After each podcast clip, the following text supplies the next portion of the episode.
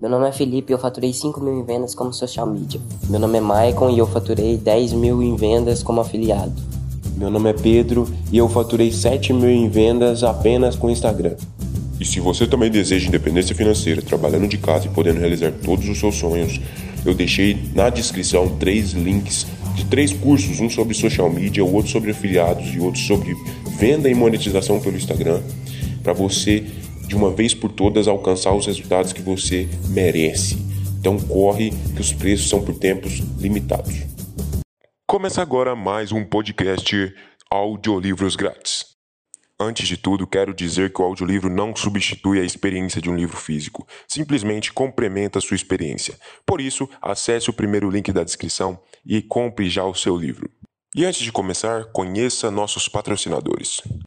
Atletas Protagonistas, o melhor podcast esportivo do Brasil. Toda semana um convidado novo, um atleta profissional esportivo, bate-papo com muito conhecimento e diversão. Afinal, atrás de um grande profissional tem uma grande história de superação. NTM Digital, os melhores serviços de marketing digital do Brasil. Tráfego online, criação de conteúdos, vídeos, campanhas, posts, social medias. Lá você encontra de tudo um pouco. Então, já acesse nosso Instagram. Divulgar aqui também nosso parceiro Vinícius, que vem dando uma força para a gente na criação desse podcast. Então já siga ele no Instagram, arroba o Vinícius. Lembrando que todos os links das redes sociais e de contato estarão na descrição. Incentive você também esse podcast. Entre em contato conosco pelo e-mail da descrição ou faça uma transferência pelo QR Code ou pelo PicPay. Agora vamos para o audiolivro. Oak, arrume a sua cama a meus três filhos, Bill, o John e Kelly.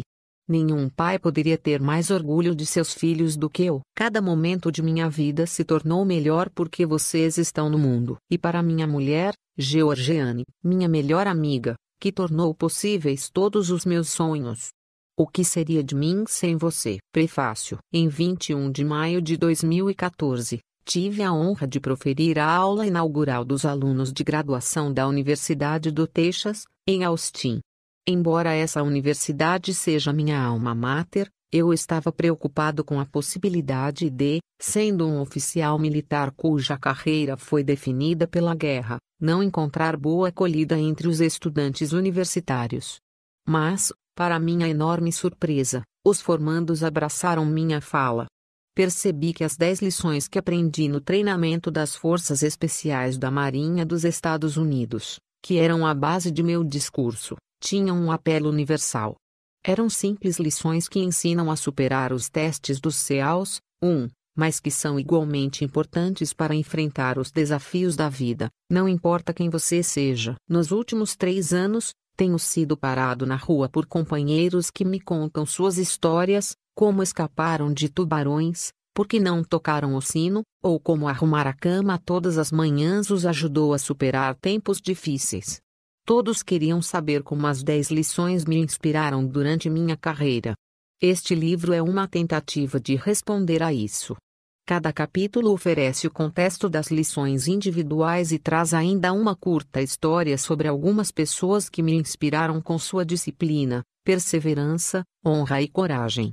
Espero que gostem. Capítulo 1 Comece o dia com uma tarefa feita. Se você quer mudar o mundo, Comece arrumando a sua cama. Os alojamentos do campo de treinamento dos CEAUs constituem um indescritível edifício de três andares localizado na praia de Coronado, na Califórnia, a cerca de 9 quilômetros do Oceano Pacífico.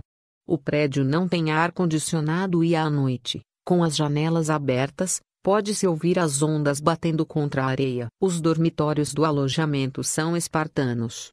No dormitório dos oficiais, onde eu dormia com três colegas, havia quatro camas, um armário para pendurar os uniformes e nada mais. Naquelas manhãs em que vivi no alojamento, eu pulava de minha prateleira e imediatamente iniciava o processo de arrumar a minha cama. Era a primeira tarefa do dia. Um dia que, eu sabia, seria cheio de inspeções de uniformes, longos períodos de natação, longas corridas, pistas de obstáculos e constante censura dos instrutores do CEAL. Atenção, gritou o líder da turma, o segundo tenente Daniel Stewart, quando o instrutor entrou no dormitório.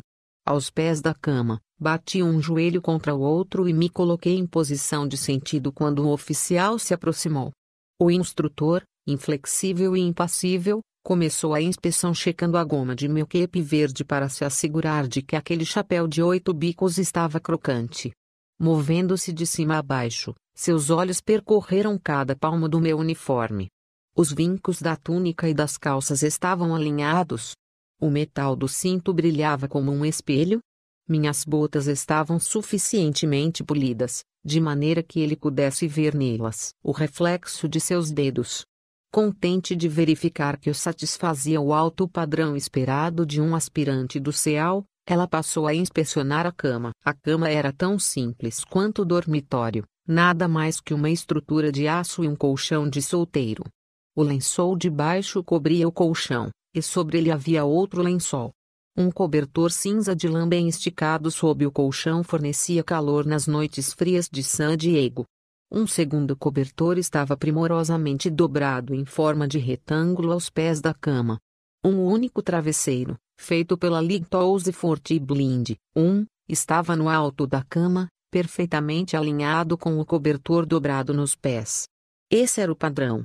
Qualquer desvio nesse requisito poderia me levar a um mergulho, cair na água e depois rolar na praia até ficar coberto de areia da cabeça aos pés, o que eles chamavam de empanado de areia. Sem me mexer, eu podia ver o instrutor pelo canto do olho. Com ar de enfado, ele olhou para a minha cama, Curvando-se, verificou os cantos dos lençóis e supervisionou o cobertor e o travesseiro para se assegurar de que estavam corretamente alinhados. Então, tirou do bolso uma moeda e atirou-a no ar várias vezes, para certificar-se de que eu sabia que o teste final estava próximo. Com o um último lançamento, a moeda voou bem alto e caiu sobre o colchão com um ricochete. Pulou alguns centímetros para cima, suficientemente alto para o instrutor agarrá-la com a mão. Voltando-se para me encarar, o instrutor olhou dentro dos meus olhos e fez um aceno de cabeça. Nunca disse uma palavra. Arrumar a cama corretamente não seria motivo de elogio. Era o que se esperava de mim. Era minha primeira tarefa do dia, e executá-la bem era importante. Demonstrava disciplina. Revelava minha atenção ao detalhe e, no fim do dia, Seria um lembrete de que eu havia feito uma coisa da qual poderia me orgulhar, não importa quão pequena fosse. Durante toda a minha vida na Marinha, arrumar a cama foi uma tarefa com que eu podia contar todos os dias. Como um jovem seal a bordo do USS Grayback, um submarino de operações especiais, eu estava alojado na enfermaria, onde as camas eram empilhadas de quatro em quatro, umas em cima das outras. O velho médico da enfermaria insistia que eu arrumasse minha cama todas as manhãs.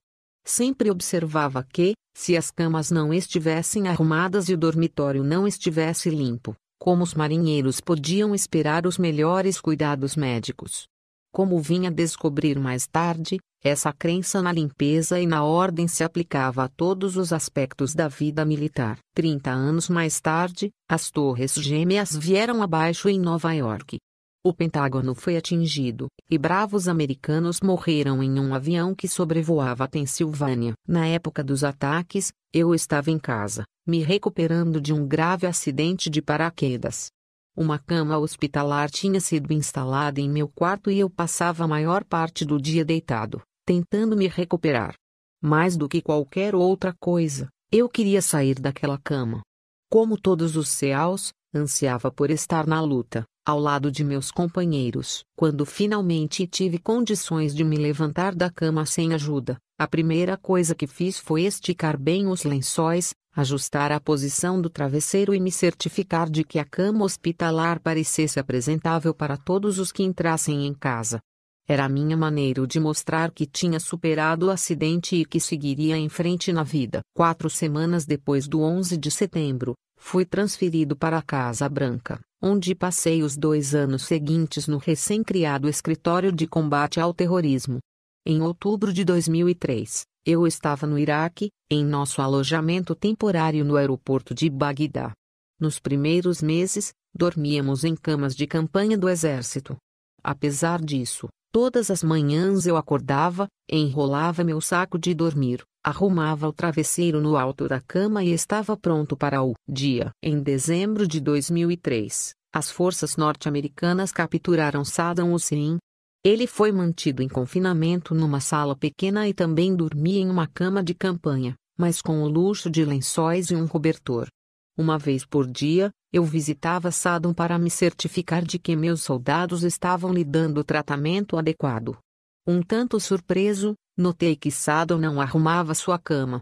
As cobertas estavam sempre amarrotadas aos pés da cama de campanha, e ele raramente parecia disposto a esticá-las. Durante os dez anos seguintes, tive a honra de trabalhar com alguns dos melhores homens e mulheres que a minha nação já produziu, de generais a soldados rasos, de almirantes a marinheiros, de embaixadores a datilógrafos.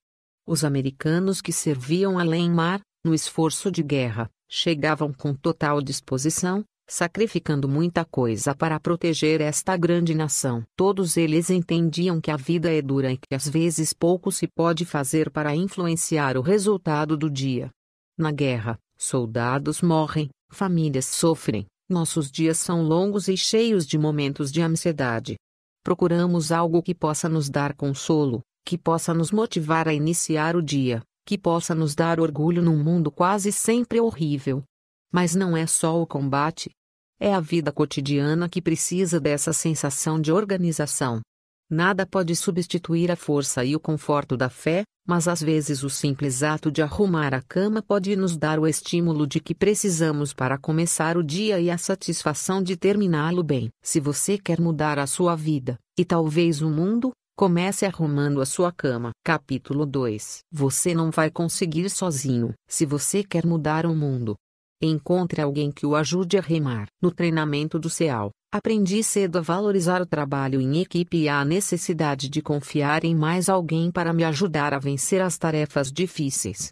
Para aqueles de nós que éramos girinos na esperança de nos tornarmos homens rãs, um bote de borracha de 10 pés era usado para nos ensinar essa lição fundamental. Durante a primeira fase do treinamento, éramos obrigados a carregar o bote para todo lugar aonde íamos. Erguendo-o sobre nossas cabeças, Saíamos correndo do alojamento e atravessávamos a rodovia em direção ao refeitório. Corríamos para cima e para baixo nas dunas de Coronado, curvados sob seu peso. Remávamos sem parar de norte a sul ao longo da costa, batendo contra a arrebentação, sete homens, todos trabalhando juntos para levar o bote a seu destino. Porém, aprendemos algo mais em nossas viagens no bote. Vez ou outra, um dos membros da tripulação estava doente ou ferido, incapaz de se doar 100%. Muitas vezes, eu me sentia exausto depois de um dia de treinamento, ou abatido por causa de um resfriado ou de uma gripe. Nesses dias, os outros assumiam a responsabilidade. Remavam com força máxima. Mergulhavam os remos mais fundo. Ofereciam-me suas rações para me dar uma força extra. E, quando era a minha vez, eu devolvia o favor. Aquele pequeno bote de borracha nos fez perceber que nenhum de nós conseguiria aguentar o treinamento sozinho. Nenhum seal seria capaz de combater sozinho. No final, todos precisamos de quem nos ajude a enfrentar as dificuldades em tempos difíceis. Nunca a necessidade de ajuda foi mais evidente para mim do que 25 anos depois, quando comandei todos os CEAUs da costa oeste, eu era o comodoro do Grupo ONI das Forças Navais Especiais em Coronado. Um capitão da Marinha. A essa altura, eu já passara décadas liderando os CEAUs ao redor do mundo. Eu estava fora, em um assalto de paraquedas de rotina, quando a situação se complicou terrivelmente. Voávamos em um C-130 Hercules, a 3.600 metros de altitude, nos preparando para o salto. Pelo fundo da aeronave, pude ver um lindo dia californiano. Nenhuma nuvem no céu. O Oceano Pacífico estava calmo, e, daquela altitude, podia-se avistar a fronteira do México a poucos quilômetros de distância. O mestre de salto gritou: Preparar! Então, na ponta da rampa, pude ver o chão lá embaixo. O mestre me encarou nos olhos, sorriu e gritou: Vá, vá, vá. Mergulhei para fora da aeronave, com os braços totalmente estendidos e as pernas levemente dobradas para trás. A rajada de vento proveniente da hélice me empurrou para a frente, até que meus braços apanharam ar e eu estabilizei. Verifiquei rapidamente o altímetro, para ter certeza de que não estava girando, e depois olhei em volta, para me certificar de que nenhum outro paraquedista estava perto demais. Em 20 segundos, eu tinha caído a uma altitude de 1.700 metros. De repente, olhei para baixo e vi que um companheiro tinha deslizado por baixo de mim e interceptava meu caminho em direção ao solo. Ele puxou a corda do paraquedas, e pude notar o paraquedas piloto liberando o velame principal da mochila. Imediatamente, apertei os braços dos lados do corpo, forçando a cabeça para baixo na tentativa de escapar do velame que eclodia. Tarde demais. O velame explodiu diante de mim como um airbag, me atingindo a 190 km por hora. Meu corpo ricocheteou e rodopiou, fora de controle. Quase não senti o impacto. Por alguns segundos, rodopiei freneticamente, tentando recuperar a estabilidade. Como não conseguia ver o altímetro, não sabia quanto eu havia caído. Instintivamente, alcancei o cordão do paraquedas e o puxei. O paraquedas piloto se soltou do pequeno bolso nas costas da mochila, mas se enrolou em minha perna enquanto eu continuava caindo em direção ao solo. Quando lutei para me desembaraçar, a situação piorou.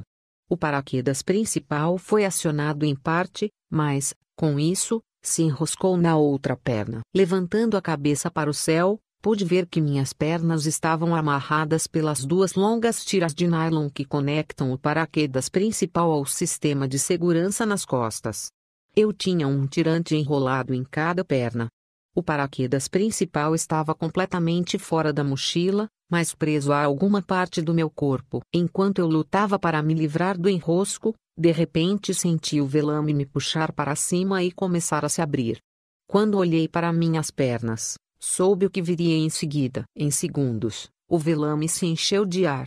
As duas tiras, cada uma enrolada em uma perna, se romperam violentamente, levando minhas pernas com elas. Senti minha pelve se rasgar ao meio. Os milhares de pequenos músculos que ligam a pelvis ao resto do corpo se romperam nas articulações. Minha boca se abriu e deixou escapar um grito que poderia ser ouvido no México. Uma dor abrasadora percorreu meu corpo, enviando ondas pulsantes da pelvis à cabeça. Violentas convulsões musculares me atingiram no tronco, disparando mais dor para os braços e as pernas. Então, como em uma experiência de quase morte, tive consciência do meu grito e tentei me controlar, mas a dor era forte demais. Ainda de cabeça para baixo e caindo muito rápido, tentei endireitar o corpo, o que aliviou um pouco a pressão sobre a pelvis e as costas. Estava agora a 500 metros. Tinha caído mais de 1.200 metros antes que o paraquedas se abrisse.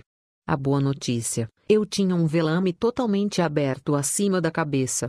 A má notícia: eu estava rasgado ao meio pelo impacto da abertura. Aterrissei a mais de 3 quilômetros do ponto de pouso. Em poucos minutos, a equipe de salvamento e uma ambulância chegaram. Fui levado ao hospital de traumas no centro de San Diego. No dia seguinte, fui submetido a uma cirurgia. O acidente tinha rasgado minha bacia em quase 14 centímetros. Os músculos abdominais tinham se desprendido do osso pélvico, e os músculos das costas e pernas estavam gravemente danificados pelo choque. Uma grande placa de titânio foi implantada em minha bacia, e um parafuso escapular fixado nas costas para me dar estabilidade. Parecia o fim da minha carreira. Para ser um céu eficiente, é preciso estar em boas condições físicas. Minha reabilitação levaria meses, talvez anos, e a Marinha teria que fazer uma avaliação médica para determinar se eu estaria apto para o trabalho militar. Deixei o hospital sete dias depois, mas permaneci de cama em casa por mais dois meses. Durante toda a minha vida tive a sensação de ser invencível. Acreditava que minha capacidade atlética inata me livraria das situações mais perigosas.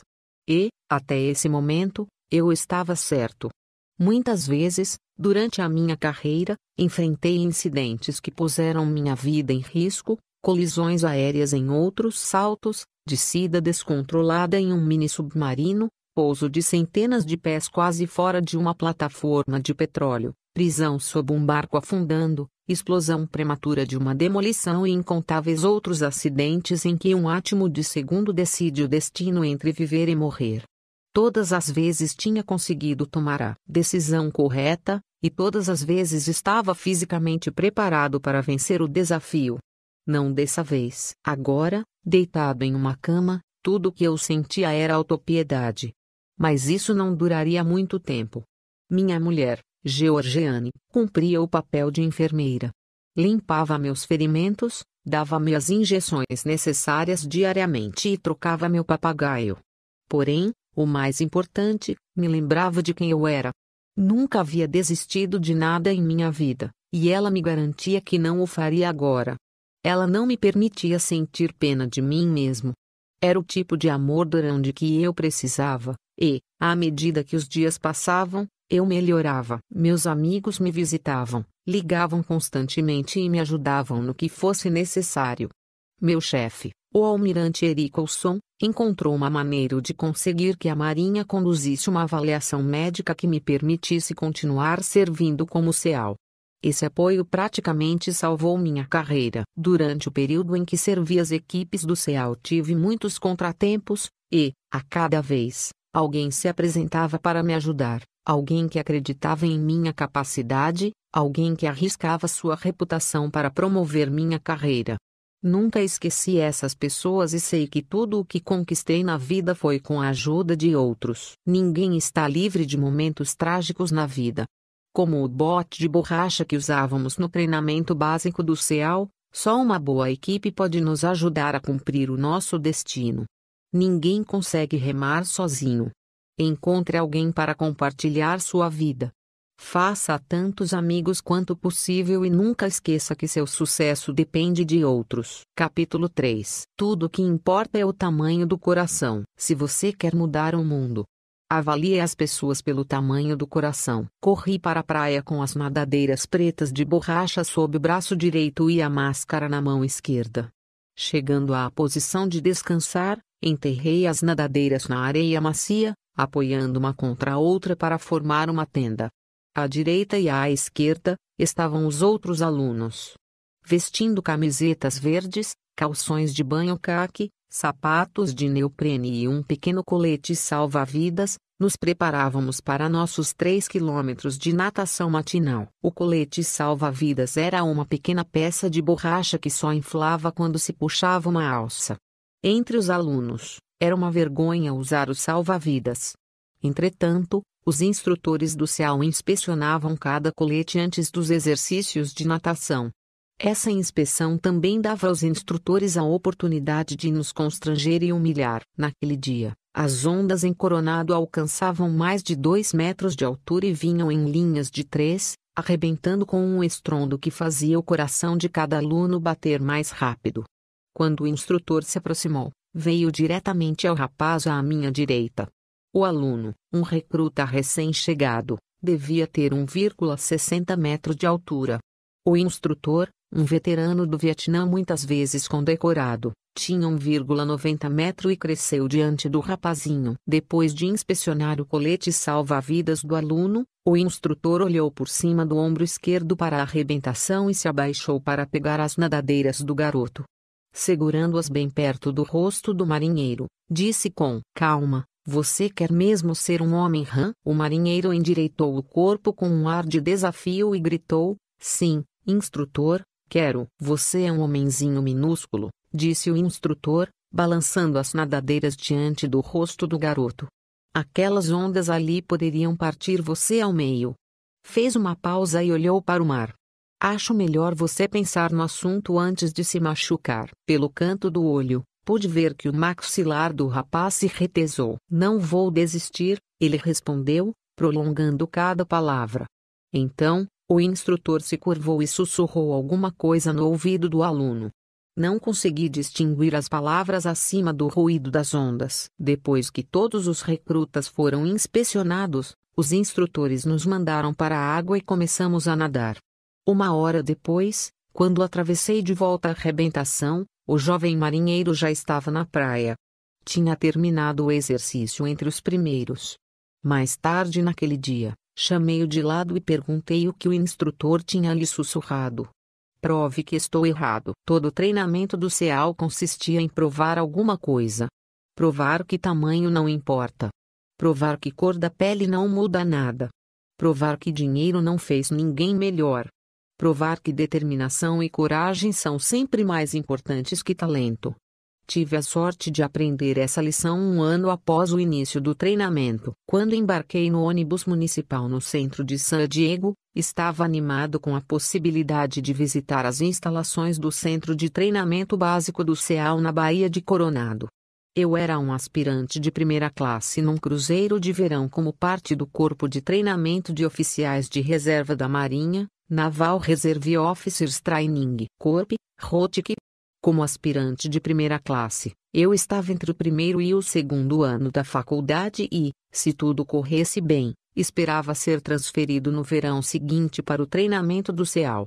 Estávamos no meio da semana e obtive permissão do meu instrutor no ROTIC para me desviar do treinamento planejado a bordo de um dos navios ancorados no porto e partir para Coronado. Saltei do ônibus diante do famoso Hotel Del Coronado e caminhei cerca de dois quilômetros até o lado da praia onde ficava a base naval anfíbia. Passei por vários edifícios da época da Guerra da Coreia que abrigavam as equipes 11 e 12 de demolição submarina. Na fachada de um prédio baixo de tijolos via-se uma placa de madeira que mostrava Fredit Frog, um grande anfíbio verde e palmípede carregando uma bomba de TNT e fumando um charuto. Era o lar dos homens rãs da costa oeste, intrépidos guerreiros de máscara de mergulho e nadadeiras cujos ancestrais tinham varrido as praias de Iwo Jima, Tarawa, Guam e Incheon. Meu coração começou a bater um pouco mais rápido.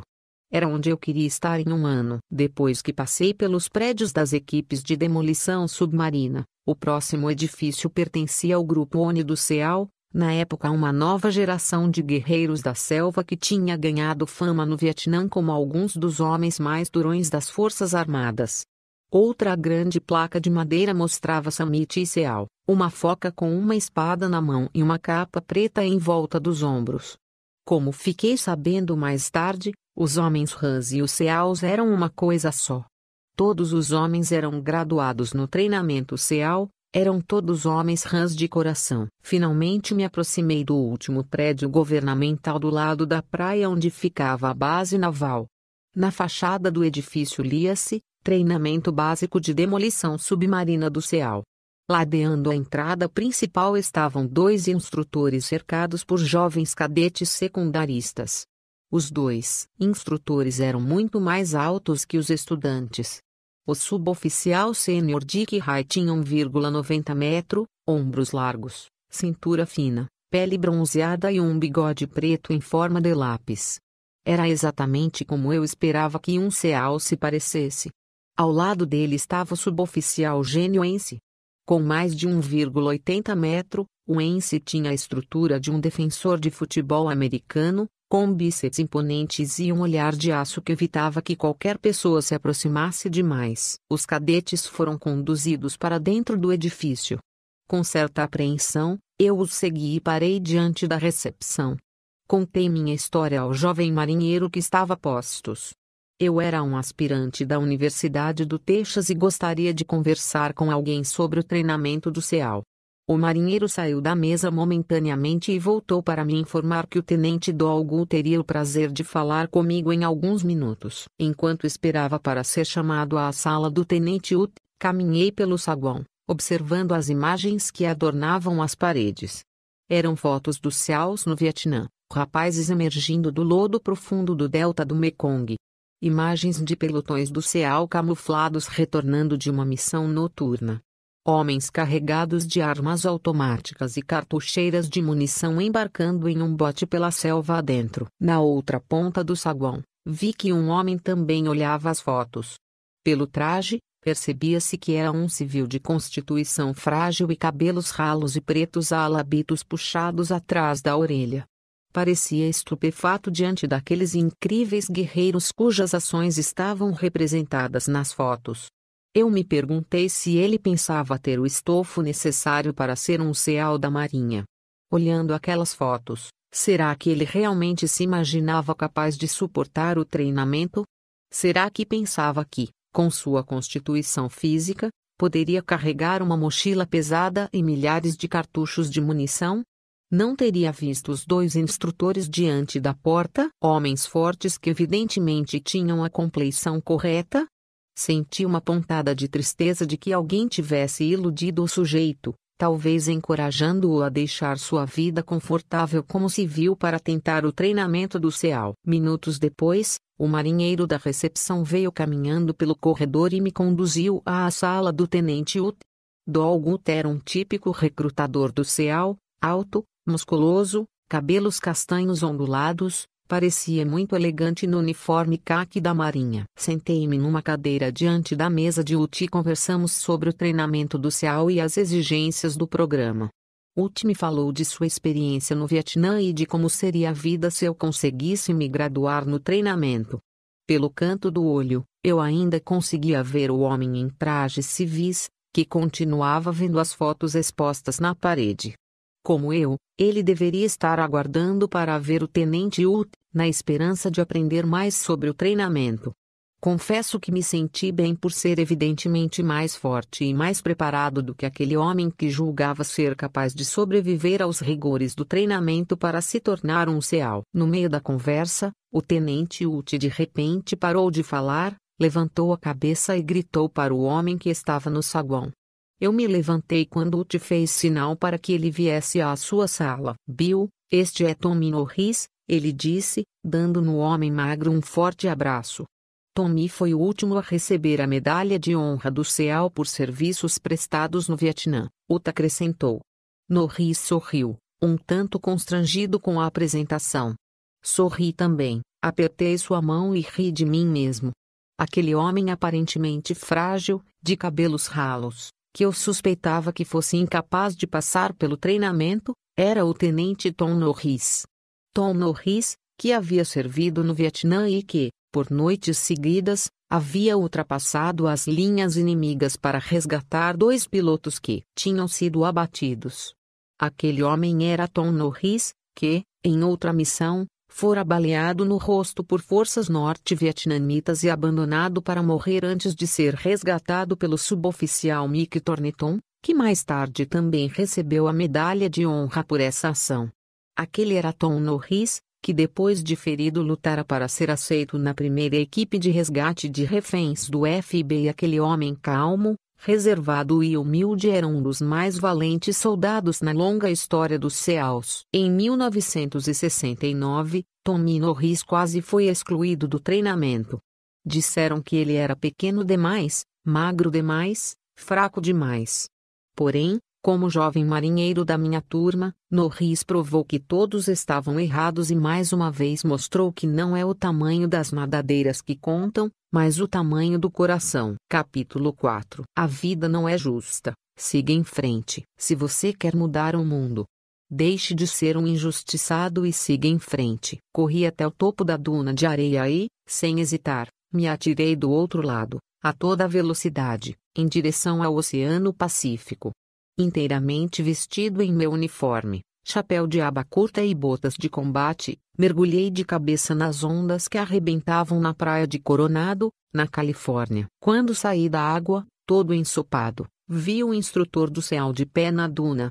De braços cruzados e um olhar penetrante que cortava a névoa da manhã, ouvi ele gritar: Você sabe o que fazer, Sr. Mack. De fato, eu sabia. Com falso entusiasmo, gritei um caloroso oiá a plenos pulmões e caí de cara na areia fofa, rolando de um lado para o outro até que nenhuma parte do uniforme ficasse limpa. Então, como se não bastasse, me sentei, enfiei as mãos fundo no chão e atirei areia no ar para garantir que ela penetrasse em cada fenda do meu corpo. Em algum ponto do treinamento físico da manhã, eu tinha cometido uma violação das regras do CEAL. Minha punição era saltar na área de arrebentação, rolar no chão e me transformar num empanado de areia. Em todo o treinamento do CEAL não tinha nada mais desconfortável do que isso. Havia muitas coisas mais dolorosas e mais exaustivas, porém ser um empanado de areia testava nossa paciência e determinação. Não só porque você passava o resto do dia com areia escorrendo pelo pescoço, debaixo dos braços e entre as pernas, mas porque tornar-se um empanado de areia era um castigo totalmente sem critério. Não tinha lógica. Você se tornava um empanado de areia por simples capricho do instrutor. Para muitos recrutas, era difícil aceitar isso. Aqueles que se esforçavam para ser os melhores esperavam ser recompensados por seu desempenho fora de série. Às vezes, até eram, e então, de novo, não eram mais. Às vezes, tudo o que recebiam por seu esforço era água e areia. Sentindo que já estava suficientemente coberto de areia, corri até o instrutor, gritei Oian novamente e me coloquei em posição de sentido. Olhando-me de cima a baixo para ver se eu cumpria seu padrão de excelência em matéria de empanado de areia, estava o tenente Felipe L. Martin, chamado pelos amigos de Moki. Eu, porém, não possuía essa intimidade. Moki Martin era o homem rã por excelência. Nascido e criado no Havaí, era tudo o que eu queria ser como oficial do CEAL. Veterano do Vietnã, dominava toda e qualquer arma do arsenal do CEAL. Era um dos melhores mergulhadores e, como havaiano nato, tinha uma habilidade na água que poucos, se é que haveria algum, seriam capazes de igualar. Senhor Mack, você tem alguma ideia de por que é um empanado de areia esta manhã? Disse Martim, de maneira calma, mas inquisitiva. Não, instrutor Martim, respondi, respeitosamente. Porque a vida não é justa, Sr. Mack, e quanto mais cedo o senhor aprender isso, melhor o senhor será. Um ano depois, o tenente Martim e eu já tínhamos intimidade. Eu completara o treinamento do CEAL e ele fora designado para o centro de treinamento da equipe 11 de demolição submarina, em Coronado. Quanto mais eu conhecia Moki, maior era meu respeito por ele. Além de ser um excelente operador do CEAL, ele também era um atleta fenomenal. No início dos anos 1980, estava na linha de frente dos maníacos por triatlon. Tinha um lindo estilo livre de natação em mar aberto, suas coxas e panturrilhas eram fortes e o conduziam sem esforço por grandes distâncias, mas sua maior vantagem era no ciclismo. Ele e a bicicleta pareciam ter sido feitos um para o outro. Todas as manhãs, ele montava em sua bique e pedalava 50 quilômetros pelas praias. Uma ciclovia plana corria paralela ao Oceano Pacífico e ligava a cidade de Coronado à cidade imperial Beach. Com o mar de um lado e a baía do outro, esse era um dos mais belos trechos de praia da Califórnia. Numa manhã de sábado, bem cedo, Moki saiu para pedalar. De cabeça baixa, pedalando rápido, ele não viu uma bicicleta que vinha na direção contrária. Mais ou menos a 40 km por hora, as duas bicicletas colidiram com forte impacto, derrubando os dois homens de cara no asfalto. O primeiro ciclista conseguiu se recuperar, limpou-se do pó da estrada e, com esforço, se pôs de pé. Estava machucado, mas bem. Moki continuou deitado de cara no chão, incapaz de se mexer. Em poucos minutos, os paramédicos chegaram, imobilizaram Moki e o levaram para o hospital. A princípio, havia a esperança de que a paralisia fosse temporária, mas, com o passar dos dias, meses e anos, Moki não conseguiu recuperar o movimento de suas pernas. O acidente o deixara paralítico da cintura para baixo, com o movimento dos braços limitado. Pelos 35 anos seguintes, Moki viveu numa cadeira de rodas. Durante todos esses anos nunca ouvi dele uma queixa sobre seu infortúnio. Nem nunca ouvi perguntar, por que eu? Nunca ele demonstrou autopiedade. Na verdade, depois do acidente, Moki se tornou um talentoso pintor. Criou uma linda filha, Fundou e supervisiona o Super Frow Triathlon, evento realizado todos os anos em Coronado. Fácil atribuir sua sorte na vida a alguma força externa, deixar de tentar por acreditar que o destino está contra você. Faz-se pensar também que o lugar onde você foi criado, que a maneira como seus pais o trataram ou que a escola que você frequentou determinam seu futuro. Nada poderia estar mais longe da verdade. A vida das pessoas comuns, assim como a dos grandes homens e mulheres, é determinada pela maneira como elas lidam com a injustiça na vida. Helen Keller, Nelson Mandela, Stephen Hawking, Malala Yousafzai. Moki Martin. Às vezes, não importa o quanto você tente, não importa que esteja entre os melhores, ainda assim você terminará como um empanado de areia. Não se queixe. Não culpe nada ou ninguém por seus problemas. Levante a cabeça, olhe para o futuro e siga em frente. Capítulo 5 O fracasso pode tornar você mais forte. Se você quer mudar o mundo, não tenha medo do circo. O mar de Coronado estava agitado, as ondas espumantes nos açoitavam o rosto enquanto nadávamos no estilo Sid Stroke, um, voltando para a praia. Como sempre, meu companheiro e eu lutávamos para acompanhar o resto da classe. No bote salva-vidas, os instrutores gritavam para nós, pedindo para mantermos o ritmo, porém parecia que quanto mais forte nadávamos, mais ficávamos para trás. Meu companheiro naquele dia era Mark Thomas, como eu, Mark fora comissionado através do ROTC. Ele era formado no Instituto Militar da Virgínia e um dos melhores nadadores de longa distância da classe. No treinamento do CEAL, seu companheiro de natação era o colega em quem você confiava e que o apoiaria em todas as circunstâncias. Era a ele que você ficava amarrado nos mergulhos. Ele era seu parceiro nos longos exercícios de natação. Ele o ajudava a estudar, mantinha-o motivado e se tornava seu maior aliado durante todo o treinamento.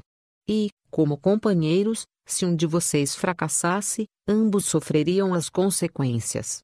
Era a maneira de os instrutores reforçarem a importância do trabalho em equipe. Quando completamos o nado e chegamos à praia, um instrutor do CEAL nos aguardava. Baixar, gritou o instrutor.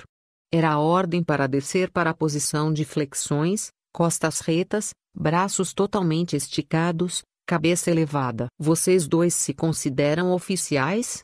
Não havia por que responder. Ambos sabíamos que ele ia continuar. Oficiais do céu dão exemplo. Não chegam em último lugar nos exercícios de natação. Não criam constrangimento para a classe. O instrutor caminhou à nossa volta, chutando areia na nossa cara. Não acredito que os senhores vão conseguir. Não acho que tenham o que é preciso para ser um oficial do CEAL. Puxando um caderninho preto do bolso traseiro, ele olhou para nós com repulsa e anotou alguma coisa. Vocês dois vão para a lista do circo. E balançou a cabeça. Terão sorte se conseguirem sobreviver mais uma semana. O circo. Era a última coisa que Mark e eu queríamos. O circo acontecia todas as tardes no final do treinamento. Eram mais duas horas de exercícios de ginástica, combinados com hostilidades contínuas dos veteranos do CEAL, para os quais somente os fortes deveriam sobreviver ao treinamento. Se alguém falhasse em cumprir as tarefas do dia, ginástica, corrida de obstáculos, corrida contra o relógio ou natação traço, tinha o nome na lista. Aos olhos dos instrutores, era um fracasso. O que fazia o circo tão temido pelos alunos não era apenas o sofrimento adicional, mas o fato de saber que no dia seguinte estaríamos exaustos dos exercícios extras e por estarmos tão cansados não conseguiríamos atingir o padrão exigido. Assim, outro circo se seguiria, e depois outro e mais outro. Era uma espiral mortal, um ciclo de fracassos que fazia muitos alunos abandonarem o treinamento. Quando os demais alunos completaram as tarefas do dia, Mark e eu, ao lado de vários outros, nos reunimos no asfalto abrasivo para iniciar outra longa sessão de ginástica. Naquele dia, como havíamos sido os últimos na natação, os instrutores tinham adaptado o circo para nós. Abdominais, Muitos e muitos abdominais combinados com movimentos de tesoura com as pernas. Exercícios concebidos para fortalecer o abdômen e as coxas, de modo a nos dar força para vencer os intermináveis exercícios de natação em mar aberto. E planejados também para arrebentar com qualquer um. O aluno se deitava de costas, com as pernas bem estendidas e as mãos atrás da cabeça. Acompanhando a contagem do instrutor, Ele movia as pernas para cima e para baixo, num movimento de chute. Em nenhum momento era permitido dobrar os joelhos. Dobrar os joelhos era visto como fraqueza inadmissível em homens rãs. O circo era um castigo.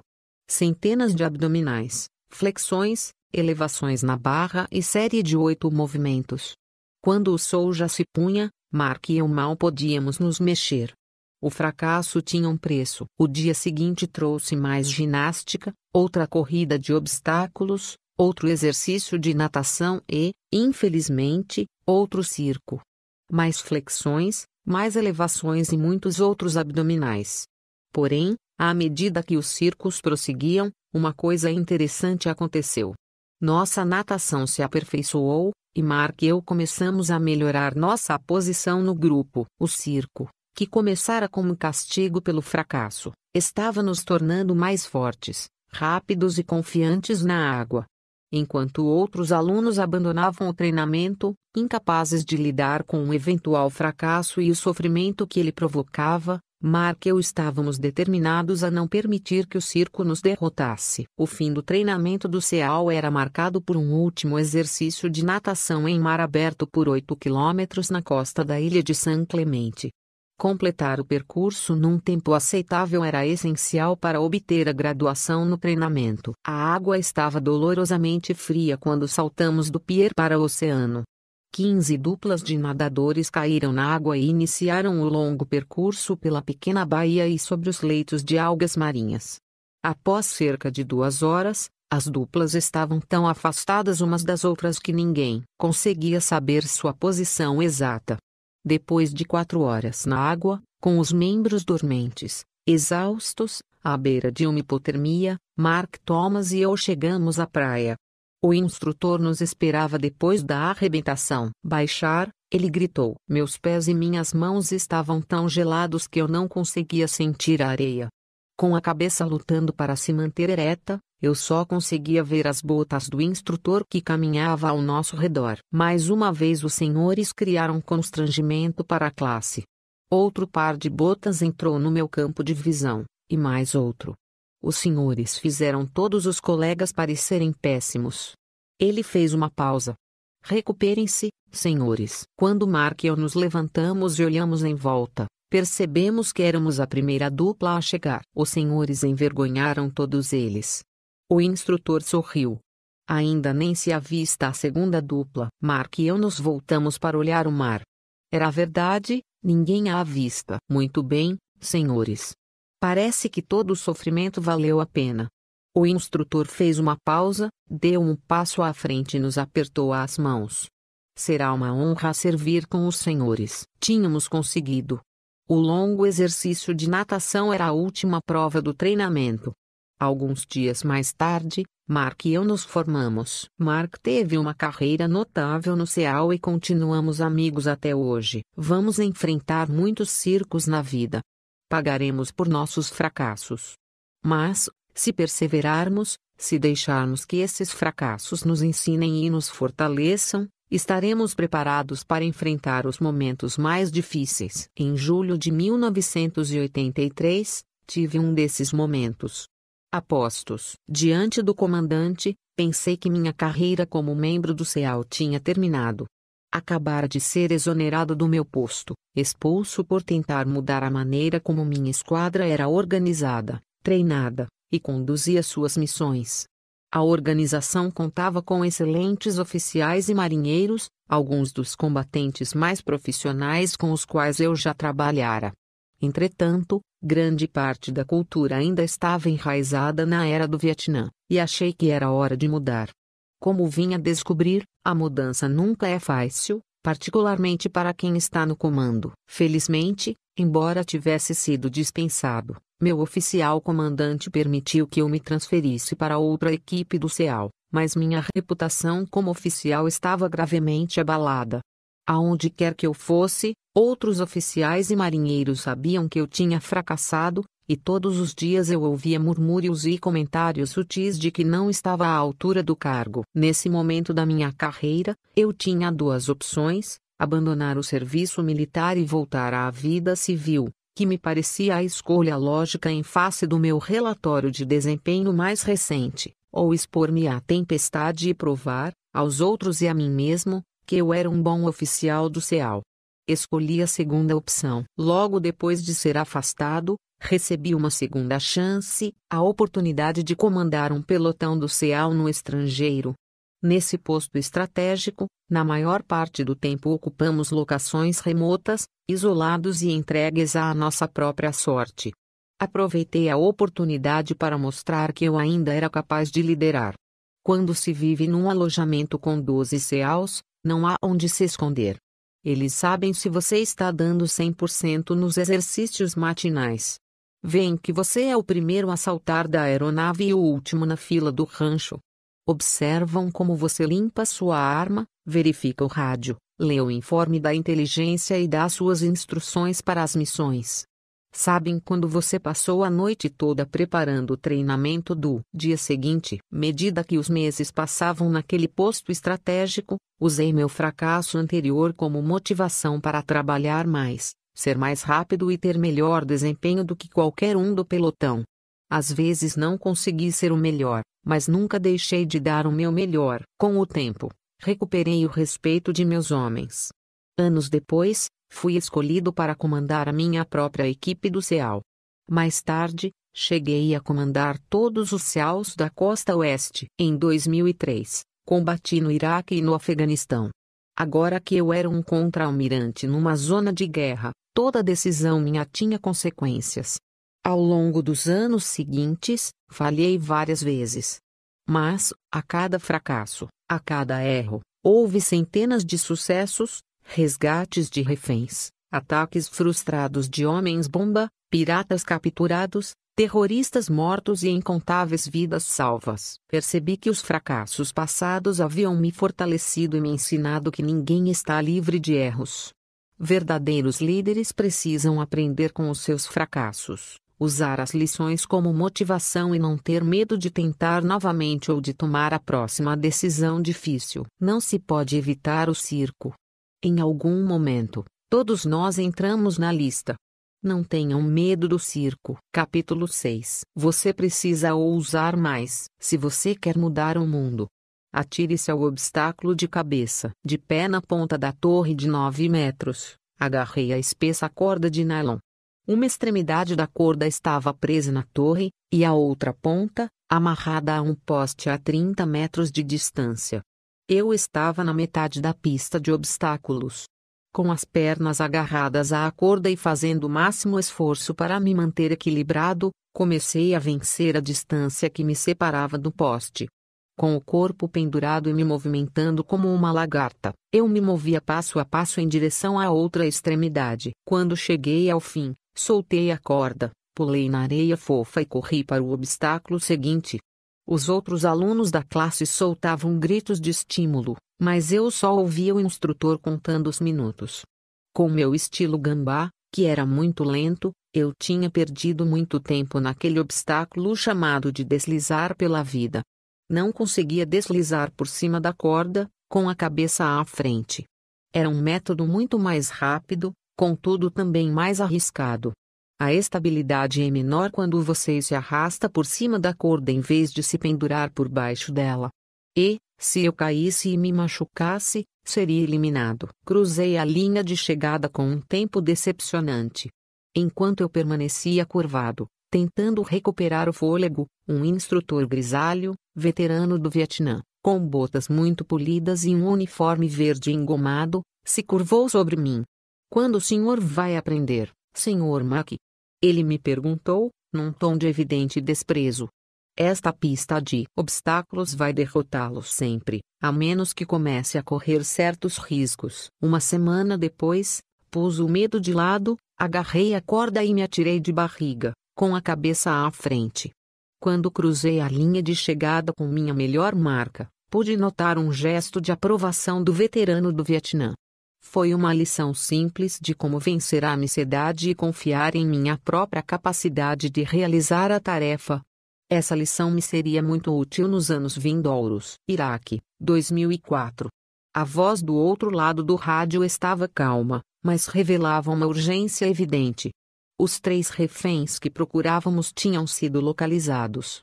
Terroristas da Al-Qaeda os mantinham numa área de custódia de prisioneiros na periferia de Bagdá. Infelizmente, o serviço de inteligência informara que os terroristas estavam prestes a remover os homens. Por isso, tínhamos que agir rapidamente. O tenente-coronel do exército no comando da missão de resgate me avisou que teríamos de conduzir um ataque perigoso à luz do dia. Para piorar a situação, a única maneira de ter sucesso era pousar três helicópteros Black Hawk que levavam as forças de assalto no meio da pequena área amurada. Conversamos sobre outras opções táticas, mas ficou claro que o coronel estava certo. Sempre era preferível conduzir uma missão de resgate à noite, quando o elemento surpresa estaria do nosso lado, mas aquela era uma oportunidade momentânea, e se não agíssemos imediatamente, os reféns seriam removidos e possivelmente mortos. Aprovei a missão e, em poucos minutos, a força de resgate tinha embarcado nos três helicópteros Blackout que estava a caminho da área inimiga. Acima deles, outro helicóptero fazia um voo de observação e transmitia o vídeo para o meu quartel-general. Em silêncio, vi quando os três helicópteros voaram baixo sobre o deserto, poucos metros acima do solo, para esconder sua aproximação. Dentro da área murada, pude ver um homem que empunhava uma arma automática e entrava e saía do prédio, aparentemente preparando-se para partir.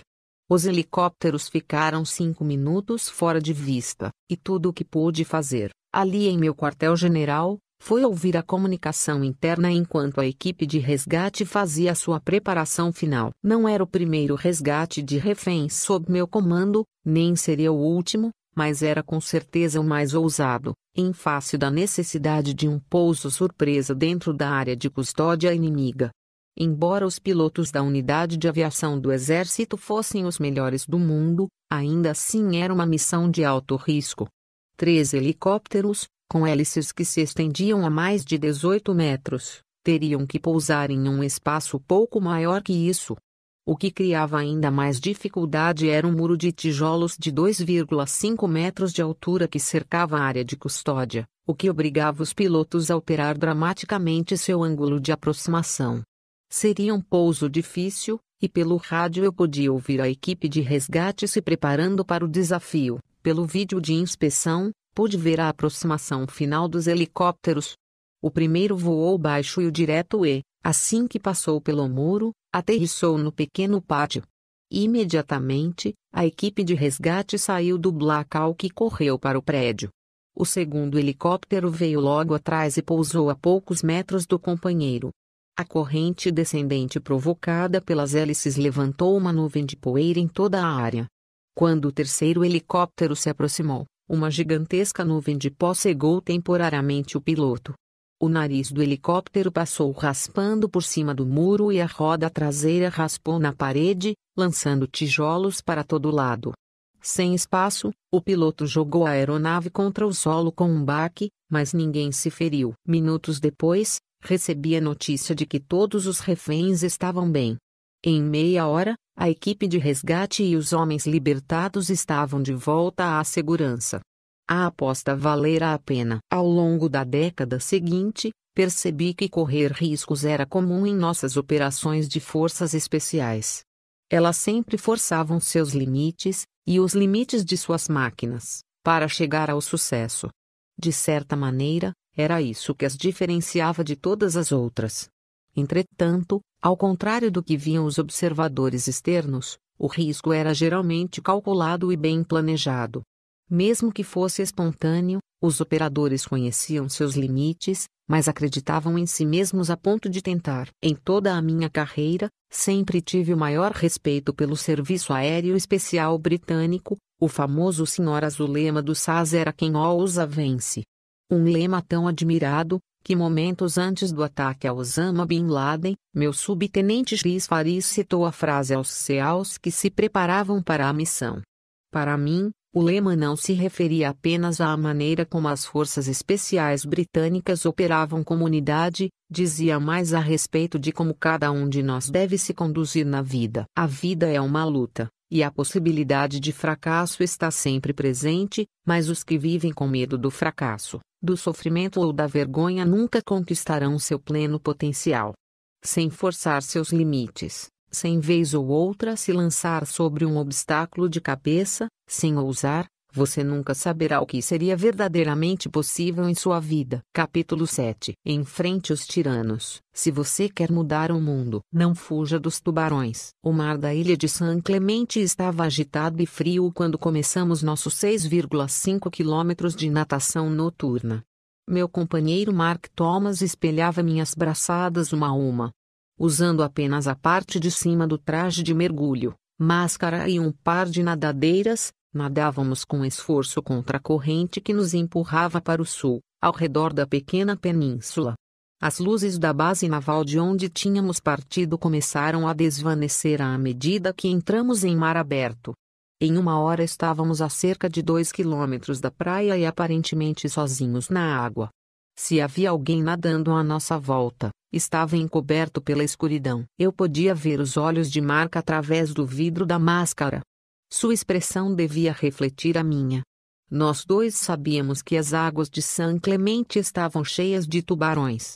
E não eram simples tubarões, mas grandes tubarões brancos, os maiores e mais agressivos devoradores de homens do oceano. Antes de nossa partida, os instrutores do CEAL nos deram uma prévia das ameaças que poderíamos encontrar naquela noite. Havia tubarões leopardos, tubarões sombreiros, tubarões martelos, porém o mais temido era o grande tubarão branco. Era um tanto inquietante estar sozinho à noite, no meio do oceano, sabendo que, espreitando sob a superfície, estava uma criatura pré-histórica à espera de me partir ao meio. Mas nós dois queríamos tanto ser céus que nada naquela noite iria nos deter. Se tivéssemos que lutar contra tubarões, estávamos preparados. Nosso objetivo, que eu considerava honrado e nobre, nos dava coragem, uma qualidade notável. Nada nem ninguém poderia impedir nosso caminho. Sem coragem, outros o definiriam por nós. Sem ela, estaríamos à mercê das tentações da vida. Sem ela, os homens seriam governados por tiranos e déspotas. Sem ela, nenhuma grande sociedade poderia florescer. Sem coragem, os tiranos dominariam o mundo. Com ela, podemos conquistar qualquer objetivo. Com coragem, podemos desafiar e derrotar o mal. Saddam Hussein, ex-presidente do Iraque, estava sentado na ponta de um catre do exército, vestindo apenas um macacão laranja. Tendo sido capturado pelas forças norte-americanas 24 horas antes, era agora prisioneiro dos Estados Unidos. Quando abria a porta para os novos chefes do governo do Iraque, Saddam permaneceu sentado, um sorriso sarcástico passou por seu rosto, e não se via sinal de remorso ou submissão em sua atitude. Imediatamente, os quatro líderes iraquianos começaram a gritar com Saddam, mas a uma distância segura. Com um olhar de desprezo, Saddam lançou a eles um sorriso devastador e fez sinal para que se sentassem. Temendo ainda o antigo ditador, cada um deles pegou uma cadeira dobrável e se sentou. Os gritos e as acusações continuaram, mas lentamente foram diminuindo quando o ditador começou a falar. No governo de Saddam Hussein, o partido bate fora responsável pela morte de milhares de xiitas e dezenas de milhares de curdos. Saddam havia assassinado pessoalmente alguns de seus próprios generais, que ele julgou desleais. Embora eu estivesse convencido de que Saddam jamais voltaria a ser uma ameaça para os outros homens presentes, os líderes iraquianos não tinham certeza disso. O medo em seus olhos era evidente. Aquele homem, o açougueiro de Bagdá, tinha aterrorizado toda uma nação durante décadas. O culto à personalidade lhe garantira seguidores da pior espécie. Seus seguidores tinham brutalizado inocentes e obrigado milhares de pessoas a fugir do país. Ninguém no Iraque mostrara coragem de desafiar o tirano. Eu não tinha dúvida de que aqueles novos líderes ainda temiam o que Saddam fosse capaz de fazer, mesmo atrás das grades. Se o propósito da reunião era mostrar a Saddam que ele não tinha mais poder, estava sendo um fracasso. Naqueles breves momentos, Saddam conseguira intimidar e assustar a nova liderança governamental. Parecia mais confiante do que nunca. Quando os líderes saíram, instruí meus guardas a isolar o ex-presidente numa pequena sala. Visitantes não seriam permitidos, e os guardas receberam ordens de não falar com Saddam. Ao longo do mês seguinte, visitei aquela pequena sala todos os dias. E todos os dias Saddam se levantou para me cumprimentar, e todos os dias, sempre sem falar, fiz sinal a ele para que voltasse a seu catre. A mensagem era clara. Ele não era mais importante. Não podia mais intimidar os que o cercavam. Não podia mais incutir medo em seus subalternos. O palácio resplandecente não existia mais. Tampouco as criadas, os servidores, os generais. Acabara-se o poder. A arrogância e a opressão que definiram seu governo tinham chegado ao fim. Jovens e corajosos soldados americanos enfrentaram sua tirania e agora ele não ameaçava mais ninguém. Trinta dias depois, transferi Saddam Hussein para uma unidade militar adequada, e, um ano mais tarde, os iraquianos o enforcaram por seus crimes contra a nação. Tiranos são sempre iguais. Não importa onde estejam, no pátio da escola, no local de trabalho ou governando um país por meio do terror. Eles prosperam onde há medo e intimidação. Extraem sua força dos tímidos e fracos. São como tubarões que sentem o medo na água. Circulam para ver se sua presa está lutando. Investigam se sua vítima é fraca. Se você não encontra coragem para enfrentá-los, eles atacam. Na vida, para conquistar objetivos, para completar a natação noturna, teremos que ser homens e mulheres de grande coragem. Essa coragem está dentro de todos nós. Cave bem fundo, e você vai encontrá-la em abundância. Capítulo 8 Mostre-se à altura da ocasião. Se você quer mudar o mundo, dê o seu melhor nos momentos mais sombrios. Parado na pequena restinga arenosa, eu olhava, do outro lado da baía, a fila de navios de guerra ancorados diante da base naval de San Diego. Entre os navios e o nosso ponto de partida, na baía da cidade, estava ancorado um pequeno navio que naquela noite seria o nosso alvo. Nossa turma tinha passado os últimos meses aprendendo a usar o equipamento básico de mergulho e também o mais avançado, com tanque de oxigênio de circuito fechado Emerson, que não lançava borbulhas. Aquela noite seria o auge da fase de mergulho a parte tecnicamente mais difícil do treinamento básico do CEAL. Nosso objetivo era nadar 2 quilômetros abaixo da superfície, cruzando a baía do ponto de partida até onde o navio estava ancorado. Sob seu casco, devíamos instalar uma mina magnética de treinamento na quilha e então, sem ser percebidos, voltar à praia. O equipamento Emerson era morbidamente chamado de aparelho mortal. Sabia-se que, vez ou outra, ele não funcionava bem e, segundo o folclore do Ceal, recrutas tinham morrido ao longo dos anos usando Emerson. Naquela noite, a visibilidade na Baía de San Diego estava tão ruim que não conseguíamos ver um palmo diante do nariz. Tudo o que tínhamos era uma lanterna química verde para iluminar nossa bússola. Para piorar as coisas, a névoa estava cada vez mais densa. A neblina pairava sobre a baía nos impedindo de traçar o rumo até nosso alvo. Se o perdêssemos, nos veríamos no canal de atracação, nunca um bom lugar para estar quando um destroyer da marinha se aproximava do porto. Os instrutores andavam de um lado para o outro diante das 25 duplas de mergulhadores que se preparavam para o exercício noturno. Pareciam tão nervosos quanto nós. Sabiam que aquele treinamento tinha alto potencial de provocar ferimentos ou até mesmo a morte. O suboficial no comando reuniu todos os mergulhadores num círculo. Senhores, ele disse. Esta noite descobriremos quais dos senhores marinheiros realmente querem se tornar homens rãs. Ele fez uma pausa de efeito. Está frio e escuro lá fora. E estará mais escuro ainda sob o navio. Tão escuro que os senhores podem ficar desorientados. Tão escuro que, se algum dos senhores se afastar de seu companheiro, ele não conseguirá encontrá-lo. A neblina agora se fechava à nossa volta, envolvendo até a pequena restinga onde estávamos. Esta noite, os senhores terão que dar o melhor de si. Terão que superar seus medos, suas dúvidas e seu cansaço. Não importa a escuridão, os senhores devem completar a missão. Isso é o que os separa de qualquer outra pessoa.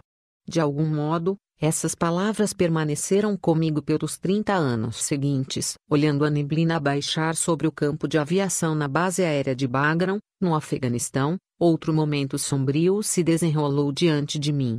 Uma aeronave C-17 estava estacionada na pista, com a rampa de embarque abaixada, aguardando para receber os restos mortais de um herói. Era uma cerimônia de repatriação, um dos mais solenes e indiscutivelmente inspiradores atos das guerras do Iraque e do Afeganistão. Eram os Estados Unidos em sua melhor expressão. Cada homem, cada mulher, independentemente de seu passado, independentemente do heroísmo de seus momentos finais, era tratado com honra e respeito extraordinários. Era a maneira de nossa nação reconhecer seu sacrifício. Era nossa última saudação, nosso agradecimento final e nossa prece antes de enviar nosso herói para casa. Paralelamente à rampa postavam-se duas fileiras de soldados. Parados na posição de descansar, eles constituíam a guarda de honra. Do lado direito da aeronave, uma pequena banda tocava suavemente a Mazingrace. Alguns outros militares, inclusive eu, estavam reunidos à esquerda, e ao longo de todo o hangar se enfileiravam centenas de outros soldados, marinheiros, aviadores, fuzileiros navais, civis e nossos aliados. Todos tinham vindo prestar sua última homenagem. Nesse momento, chegou o veículo que transportava os restos mortais. Seis homens da unidade a que pertencia o militar morto, carregando o caixão com a bandeira, Caminharam lentamente entre a guarda de honra em direção ao avião. Depositaram o ataúde no meio do compartimento de carga e fizeram sua última saudação. Na ponta do caixão, o pastor inclinou a cabeça respeitosamente e leu uma passagem de Isaías 6:8. Então ouvi a voz do Senhor, conclamando: Quem enviarei? Quem irá por nós? E eu respondi: Eis-me aqui. Envia-me. Quando soou o toque de silêncio, Lágrimas rolaram pelo rosto dos soldados.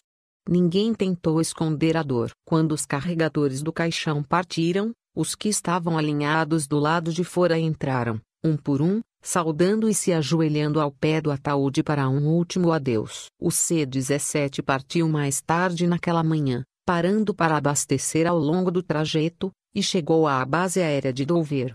Ali, Outra guarda de honra e a família do soldado morto receberam o caixão e o escoltaram para casa. Não há momento mais sombrio na vida de uma pessoa do que perder alguém que se ama.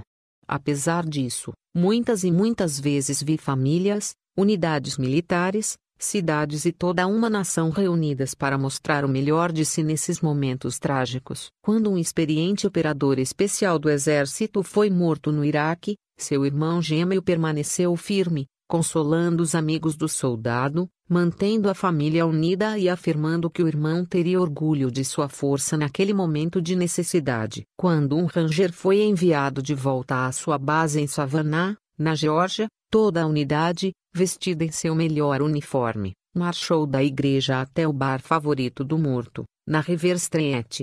Toda a cidade de Savannah foi se juntando à unidade ao longo do trajeto. Bombeiros, policiais, Veteranos de guerra, civis de todas as classes estavam lá para homenagear o jovem soldado que morrera heroicamente no Afeganistão. Quando uma aeronave CV-22 caiu no Afeganistão, matando o piloto e vários homens da tripulação, os aeronautas da mesma unidade se reuniram, prestaram sua homenagem e voaram no dia seguinte, sabendo que seus companheiros mortos gostariam de vê-los no ar, Continuando a missão, quando um acidente de helicóptero ceifou a vida de 25 operadores especiais e seis soldados da Guarda Nacional, toda a nação lamentou, mas também sentiu enorme orgulho da coragem, do patriotismo e do valor dos guerreiros mortos. Em algum momento, todos nós enfrentaremos uma fase sombria na vida. Se não a morte de um ser amado, alguma coisa que aniquile nossa energia e nos faça duvidar do futuro. Nesse momento sombrio, mergulhe fundo dentro de si mesmo e dê o seu melhor. Capítulo 9 Dê esperança às pessoas. Se você quer mudar o mundo, Comece a cantar quando estiver enfiado na lama até o pescoço. O vento noturno que vinha do oceano soprava a 30 km por hora. Não havia lua, e uma camada de nuvens baixas obscurecia as estrelas. Eu estava com lama até a altura do peito, coberto de sujeira da cabeça aos pés. Com a visão embaçada pelo barro endurecido, só conseguia enxergar a fila de companheiros alinhados no poço ao meu lado. Era quarta-feira da semana infernal, e minha classe tinha sido engolida pelos execráveis pântanos de Tijuana. A semana infernal era o acontecimento mais importante da primeira fase do treinamento do CEAL. Eram seis dias sem dormir e sob a implacável hostilidade dos instrutores. Eram longas corridas, exercícios de natação em mar aberto, pista de obstáculos, subidas em cordas, infindáveis sessões de ginástica e constantes remadas no pequeno bote inflável. O objetivo da semana infernal era eliminar os fracos, aqueles que não eram suficientemente competitivos e resistentes para merecer um lugar entre os CEAUs. Estatisticamente, mais alunos abandonavam o treinamento durante a semana infernal do que em qualquer outra fase, e o pântano era a parte mais difícil da semana. Localizado entre o sul de San Diego e o México, o pântano era uma região baixa onde a drenagem do San Diego criava uma grande faixa de terreno pantanoso e profundo que tinha consistência de barro úmido. No início daquela tarde, nossa classe tinha remado em seus botes de borracha de coronado até o pântano. Assim que chegamos, recebemos ordem de entrar no pântano e iniciamos uma série de corridas e competições individuais organizadas para nos manter com frio, molhados e miseráveis. A lama se grudava em toda a parte do corpo. Era tão densa que se mover por ela exauria nossas forças e punha à prova nossa vontade de prosseguir. As atividades duravam horas. No fim da tarde, mal conseguíamos nos mexer com o frio de gelar os ossos e o cansaço. Quando o sol se punha, a temperatura declinava, a velocidade do vento aumentava e tudo parecia ainda mais difícil. A moral caía rapidamente. Ainda estávamos na quarta-feira e sabíamos que mais três dias de dor e exaustão nos aguardavam. Era o momento da verdade para muitos alunos. Tremendo incontrolavelmente, com mãos e pés inchados pelo uso incessante e a pele tão sensível que o mais leve movimento podia gerar desconforto, íamos perdendo a esperança rapidamente. Recortado em silhueta contra as luzes distantes da cidade, um instrutor caminhou decidido até a borda do pântano.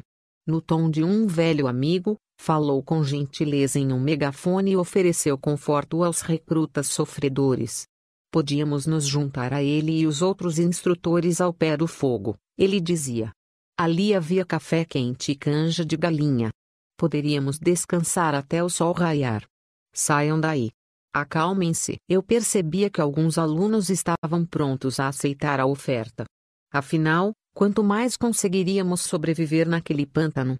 Uma fogueira, café quente e canja de galinha, com certeza, suavam bem. Mas então veio a armadilha. Só precisávamos que cinco de nós desistissem. Apenas cinco, e o resto da classe não sofreria mais. O companheiro ao meu lado começou a se mover na direção do instrutor.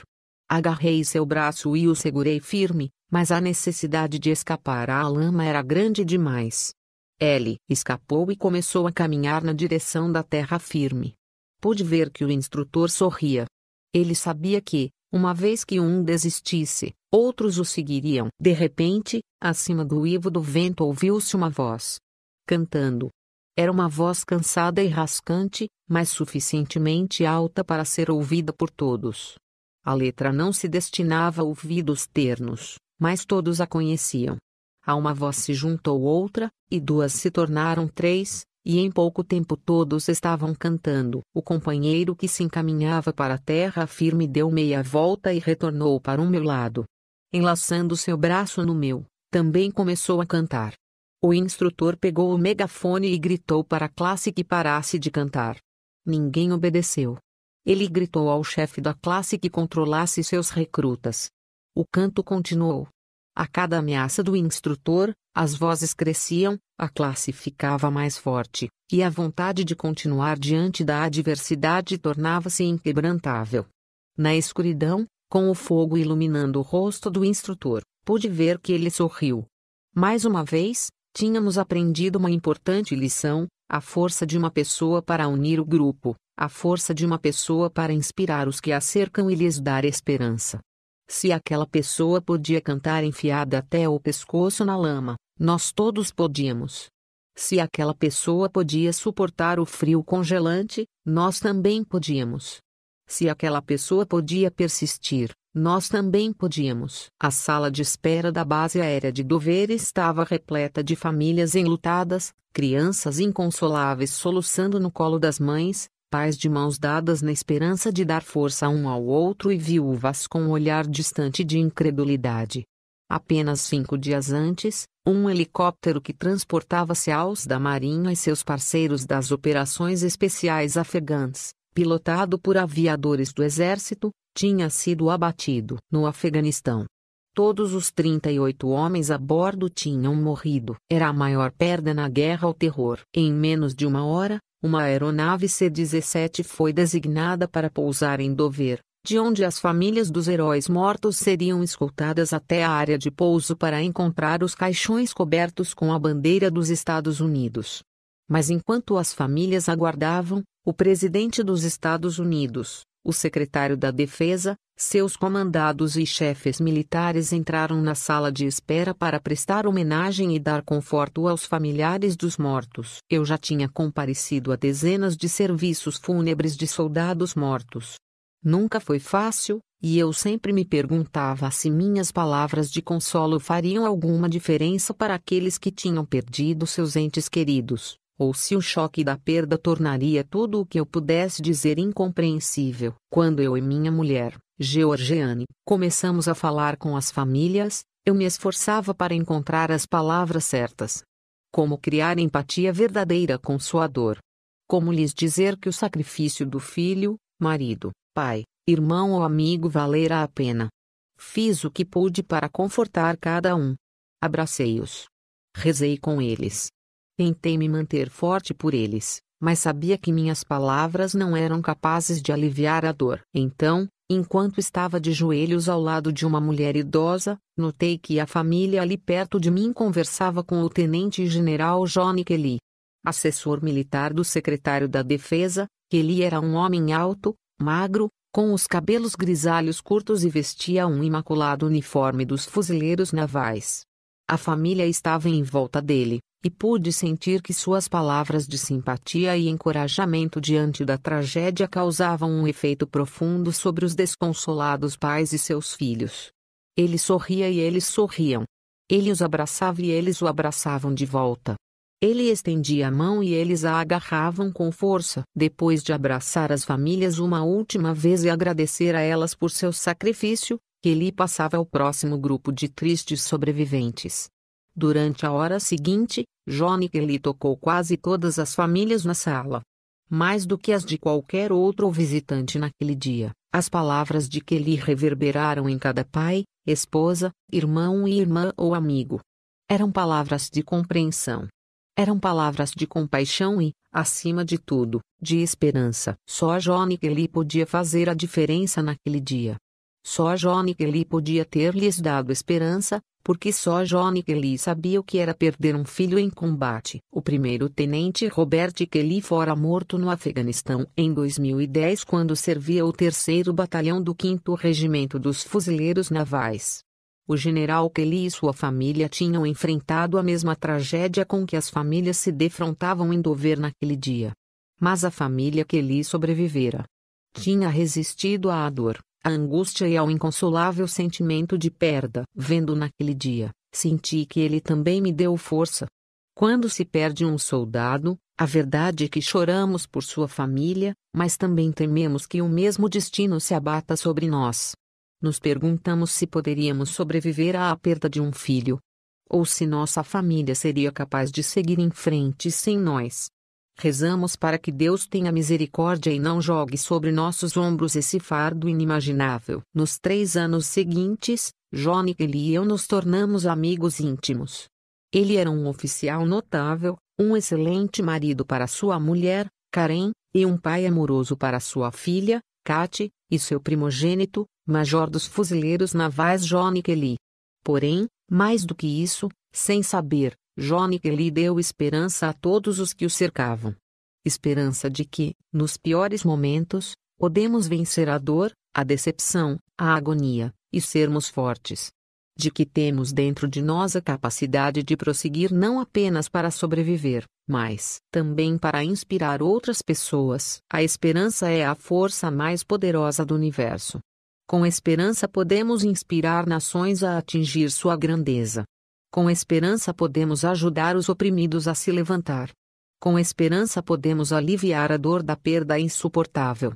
Às vezes, tudo o que é preciso é uma pessoa que faça a diferença. Algum dia, qualquer um de nós se verá enfiado na lama até o pescoço. É o momento de cantar alto, de sorrir francamente, de animar os que nos cercam e lhes dar esperança de que o amanhã será um dia melhor. Capítulo 10 Nunca, jamais, desista. Se você quer mudar o mundo, nunca, jamais, toque o sino. Eu estava parado, em posição de sentido, com outros 150 alunos no primeiro dia do meu treinamento no CEAL. O instrutor, vestido com shorts caque, camiseta azul e dourada e botas de combate atravessou o grande pátio asfaltado até um sino de metal pendurado à vista de todos os recrutas. Senhores, ele começou. Hoje é o primeiro dia do treinamento do CEAL. Pelos próximos seis meses, os senhores se submeterão ao curso de instrução militar mais difícil dos Estados Unidos. Olhei em volta e notei olhares de apreensão no rosto de meus companheiros. O instrutor continuou: os senhores serão testados como nunca antes em sua vida. Ele fez uma pausa e percorreu com os olhos a classe de novos girinos. A maioria dos senhores não conseguirá chegar ao fim. Isso eu lhes garanto.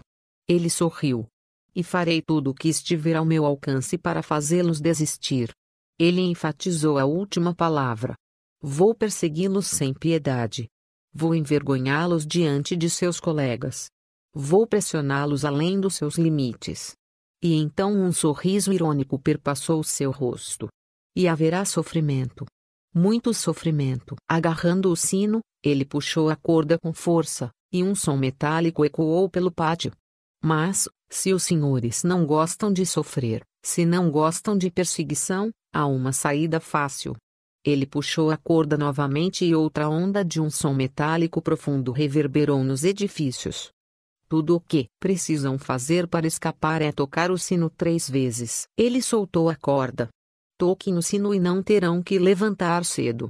Toquem no sino e não terão que aguentar as longas corridas, os exercícios de natação em águas geladas, as pistas de obstáculos. Toquem no sino e poderão evitar todo esse sofrimento. Então o instrutor olhou para o chão e pareceu interromper o monólogo que preparara. Mas vou lhes dizer uma coisa, ele continuou. Se desistirem, vão se arrepender pelo resto da vida. Desistir não torna nada mais fácil. Seis meses depois, éramos apenas 33 na cerimônia de graduação. Muitos tinham escolhido a saída mais fácil. Tinham desistido, e eu apostava que o instrutor tinha razão. Eles se arrependeriam pelo resto da vida. De todas as lições que aprendi no treinamento do CEAL, essa foi a mais importante. Nunca desista. Não parece uma afirmação muito profunda, mas a vida constantemente nos coloca em situações em que desistir parece muito mais fácil do que seguir em frente. Quando as probabilidades desfavoráveis se acumulam contra nós, desistir nos parece o mais racional. Em toda a minha carreira, me inspirei em homens e mulheres que se recusaram a desistir, que se recusaram a ter pena de si mesmos, mas nenhum me inspirou mais do que um jovem ranger que conheci em um hospital no Afeganistão. Já era tarde da noite quando fui informado de que um dos meus soldados tinha pisado numa mina e fora transferido de helicóptero para o hospital de campanha perto do meu quartel-general. Eu e o comandante dos rangers, Coronel Eric Curila, partimos rapidamente para o hospital e logo estávamos no quarto do soldado. Ele estava deitado numa cama hospitalar, com tubos presos à boca e ao peito, queimaduras da explosão marcavam seus braços e seu rosto. O cobertor que lhe cobria o corpo estava plano onde deveriam estar suas pernas. Sua vida tinha mudado para sempre. Eu já tinha feito incontáveis visitas ao hospital de campanha no Afeganistão. Como comandante em tempo de guerra, eu tentava não interiorizar o sofrimento humano. Sabia que isso faz parte da luta. Soldados se ferem. Soldados morrem. Se deixarmos que cada decisão nossa se baseie na possibilidade da morte, teremos que lutar com unhas e dentes para sermos eficientes. De alguma forma, aquela noite parecia diferente. O soldado diante de mim era muito jovem, mais novo que meus dois filhos. Tinha 19 anos e se chamava Adam Bates. Tinha chegado ao Afeganistão havia apenas uma semana e aquela fora sua primeira missão. Eu me inclinei e toquei seu ombro. Ele parecia estar sedado e inconsciente.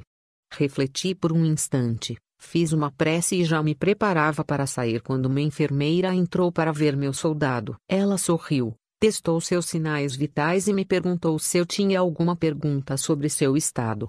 Informou-me que ele tivera as duas pernas amputadas e tinha graves queimaduras, mas que sua chance de sobrevivência era boa. Agradeci a ela o cuidado que dispensava ao soldado Bates e lhe disse que voltaria quando ele estivesse consciente. Oh, ele está consciente, ela disse. Na verdade, seria bom o senhor falar com ele. Gentilmente, ela sacudiu o jovem ranger, que abriu ligeiramente os olhos e percebeu a minha presença. Ele não pode falar, disse a enfermeira. Mas, como sua mãe era surda, ele conhece a linguagem de sinais. A enfermeira me estendeu uma folha de papel com vários símbolos da linguagem de sinais. Falei por um minuto, tentando encontrar forças para dizer a coisa certa. O que dizer a um jovem que tinha perdido as duas pernas servindo seu país? Como fazê-lo se sentir melhor sobre seu futuro? Com o rosto inchado pela explosão, os olhos quase imperceptíveis em meio à vermelhidão e as bandagens, Bates me encarou por um instante. Deve ter percebido a predade em minha expressão. Erguendo a mão, começou a fazer sinais. Olhei cada símbolo na folha de papel que tinha diante de mim. Lenta e dolorosamente, ele sinalizou: vou ficar bem e caiu no sono. Quando deixei o hospital naquela noite, não pude evitar o choro. De centenas de homens com os quais eu conversara no hospital, nenhum nunca se queixou. Nunca. Tinham orgulho do que faziam. Aceitavam seu destino, e tudo o que queriam era voltar à sua unidade, estar com os homens que tinham deixado para trás. De alguma maneira, Bates personificava todos esses homens chegados ao hospital antes dele. Um ano depois dessa visita ao hospital, eu estava na cerimônia de troca de comando do 75º Regimento dos Rangers. Ali, entre as fileiras de soldados, estava Bates, elegante em seu uniforme e ereto sobre suas novas próteses ortopédicas. Por casualidade, ouviu desafiar seus companheiros a uma competição. Apesar de tudo por que passara, as várias cirurgias, a dolorosa reabilitação, a necessidade de se adaptar a uma nova vida, ele jamais desistira. Estava ali, rindo, brincando e, como me prometera, estava bem. A vida é cheia de fases difíceis. Mas sempre existe alguém em uma situação pior do que a nossa. Se enchermos nossos dias com autopiedade, tristeza pela maneira como fomos tratados, lamentando nossa sorte na vida, culpando alguém ou alguma coisa por nossas circunstâncias, a vida será longa e difícil. Se, por outro lado, nos recusarmos a desistir de nossos sonhos, nos mantivermos firmes e fortes diante das adversidades, então a vida será o que fizermos dela, é, podemos fazê-la grandiosa. Nunca, jamais, toque o sino. Lembre-se. Comece o dia com uma tarefa feita. Encontre alguém que o ajude a enfrentar a vida. Respeite todo mundo. Saiba que a vida não é justa e que muitas vezes você vai fracassar. Mas, se assumir alguns riscos, der um passo à frente quando os tempos forem duros, encarar os tiranos, ajudar os oprimidos e nunca desistir, se fizer tudo isso, poderá mudar sua vida para melhor e talvez o mundo. Aula inaugural na Universidade do Texas, 21 de maio de 2014. O slogan da universidade é: O que começa aqui muda o mundo. Devo admitir que ele me agrada. O que começa aqui muda o mundo. Esta noite, quase 8 mil estudantes estão se formando na Universidade do Texas. Segundo ASC.com, Esse grande paradigma de rigor analítico, um americano médio vai conhecer 10 mil pessoas ao longo da vida. É muita gente. Mas, se cada um de vocês mudar a vida de 10 pessoas apenas, e cada uma delas mudar a vida de outras 10, em cinco gerações, 125 anos, esta classe de 2014 terá mudado a vida de 800 milhões de pessoas. 800 milhões mais que o dobro da população dos Estados Unidos. Uma geração mais e será possível mudar toda a população do mundo, 8 bilhões de pessoas. Se vocês pensam que é difícil mudar a vida de 10 pessoas, mudá-las para sempre, estão errados. Vi isso acontecer todos os dias no Iraque e no Afeganistão. Em Bagdá, um jovem oficial do exército toma a decisão de seguir pelo caminho da esquerda, e não da direita, e os dez soldados de seu pelotão escapam de uma emboscada. Na província de Kandahar, no Afeganistão, uma oficial da equipe feminina de engajamento sente que alguma coisa está errada e conduz o pelotão de infantaria para longe de uma bomba de fabricação caseira, salvando a vida de uma dezena de soldados. Mas, pensando bem, não apenas esses soldados foram salvos pela decisão de uma pessoa, como também seus filhos que ainda não tinham nascido. E os filhos de seus filhos. Gerações foram salvas por uma única decisão, de uma única pessoa. Mas um ato capaz de mudar o mundo pode ocorrer em qualquer lugar, e qualquer pessoa pode praticá-lo. Portanto, o que começa aqui pode de fato mudar o mundo, mas a pergunta é: como será o mundo depois da mudança? Bem, Acredito que ele será muito melhor, mas, se vocês quiserem atender ao pedido de um velho marinheiro, tenho algumas sugestões que podem ajudá-los a tornar o mundo melhor.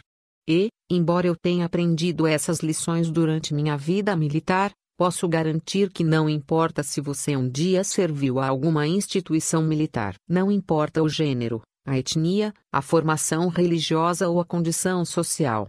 Nossas lutas neste mundo são semelhantes, e as lições para vencê-las e andar para a frente, para mudar a nós mesmos e ao mundo que nos cerca, se aplicam igualmente a todos. Servi como seal da Marinha dos Estados Unidos por 36 anos.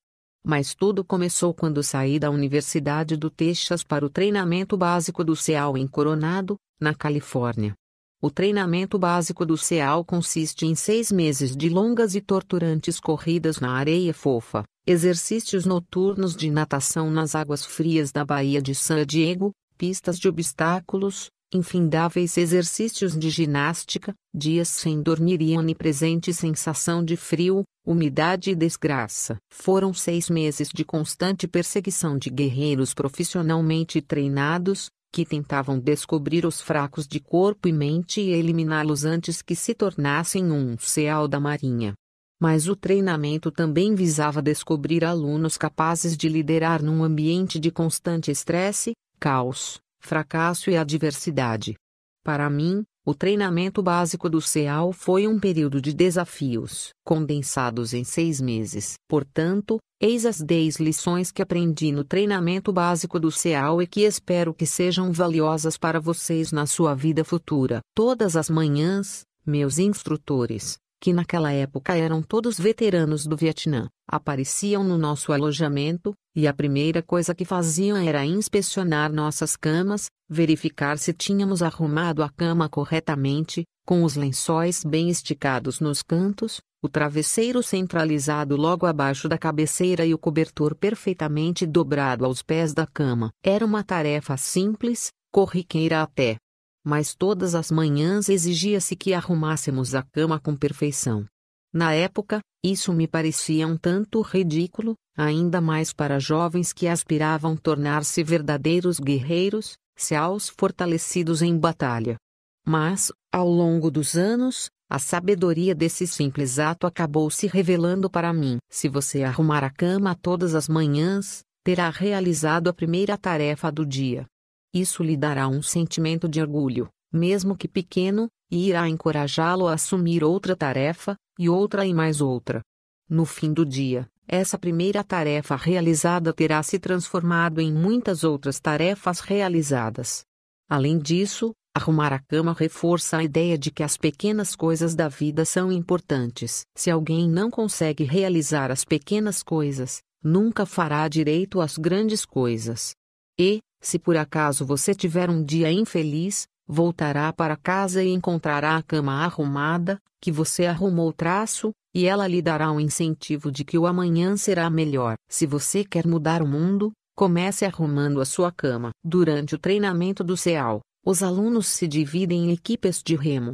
Cada tripulação é composta de sete alunos, três de cada lado de um pequeno bote de borracha e um timoneiro.